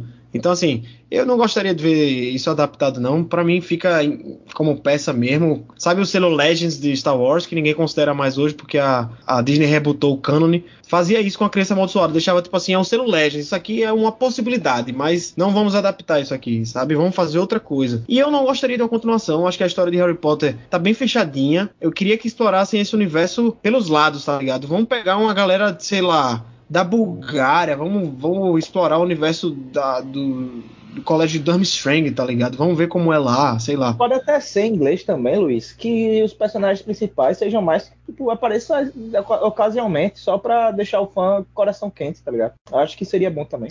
É, pode ser também, mas eu queria ver mais desse universo, sabe?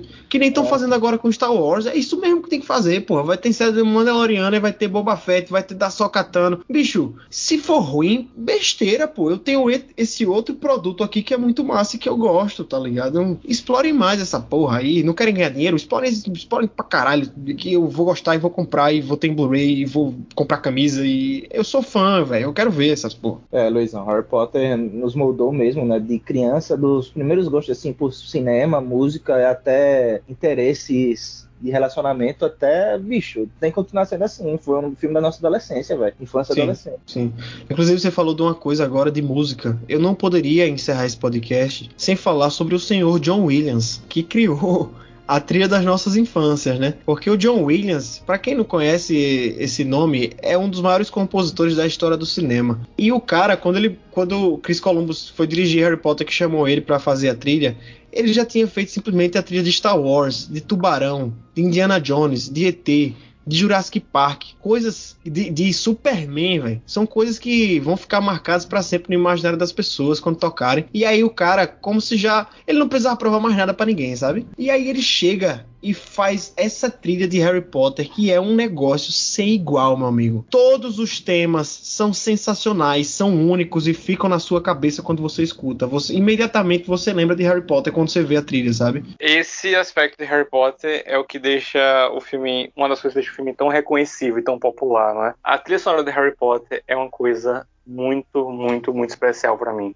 Muito linda mesmo. Desde, enfim, os temas pros primeiros filmes, como al- alguns, algumas peças novas que vão surgindo nos filmes mais avançados da série. Poxa, é incrível. Eu realmente sou ob- obcecado por essa trilha sonora. Eu escuto direto, velho. E tem. Foi, foi muito bom, sabe? Assim, por exemplo, a música que toca no final do primeiro filme, com o Harry dando tchau pro Hagrid no trem. Lindo. E a mesma música que. Aquela para mim é a melhor. E é essa mesma música tocando um dos filhos do Harry indo pra Hogwarts no final do último filme. A trilha sonora é incrível. E a trilha sonora, porra, eu sei que parece muito óbvio dizer isso. Vai ser o elogio mais óbvio de todos você pode fazer essa trilha sonora. Mas parece a trilha sonora de algo mágico, velho. Você escuta isso e é. você automaticamente sente uma coisa, pô, isso aqui é uma coisa de magia mesmo, uma coisa encantadora, uma coisa de outro mundo. Esse é o mérito de John Williams, né? Da mesma forma que a trilha sonora do Superman, aquela coisa heróica, né? Aquela coisa, aquela pose assim do Superman, do voo dele. Mas a trilha sonora de Harry Potter tem essa, essa coisa mágica, velho, essa coisa presente assim. E é lindo. O Harry Potter não teria de longe assim,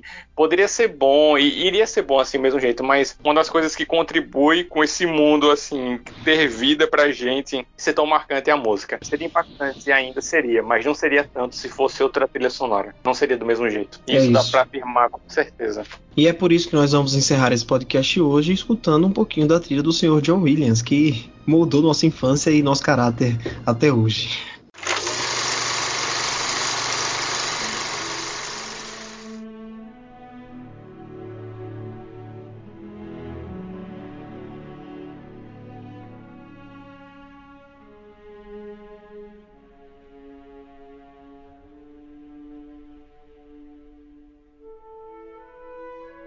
Então, gente, acho que dá pra gente encerrar por aqui. A gente já falou muito bem aí de toda a franquia de Harry Potter. Era para ser um episódio sobre a Pedra Filosofal, mas a gente não tinha como não falar de todo o resto, né, que circunda aí. A gente falou até sobre a desgraçada da J.K. Rowling, porque não, não tem como dissociar, né, a criadora do, do personagem, velho. E eu fico muito triste porque ela criou esse universo tão rico que a gente ama e, e consome até hoje e demonstra cada vez mais ser uma pessoa horrível, né? Mas o, o que fica é a criação dela, apesar dela ter virado essa pessoa que se tornou. E é, eu não sei, eu não sei nem se eu indico as pessoas continuarem consumindo, sabe? De tão porque eu sei que o dinheiro vai para ela no final das contas. Mas enfim, é, eu não, não consigo me desgarrar desse universo, eu gostaria muito. Até porque, assim, desculpa me interromper, porque Harry Potter literalmente não só marcou, mas salvou vidas, assim, sabe? Uhum. Então ajudou muita gente a superar muita coisa, assim. É, é muito difícil é, ver que essa coisa de não recomendar ou não consumir, enfim, é uma coisa complicada. É, Harry Potter tá naquelas obras, assim, que é uma coisa universal, que tem um significado diferente e profundo para cada pessoa. É uma coisa bem, bem, bem foda foda, assim.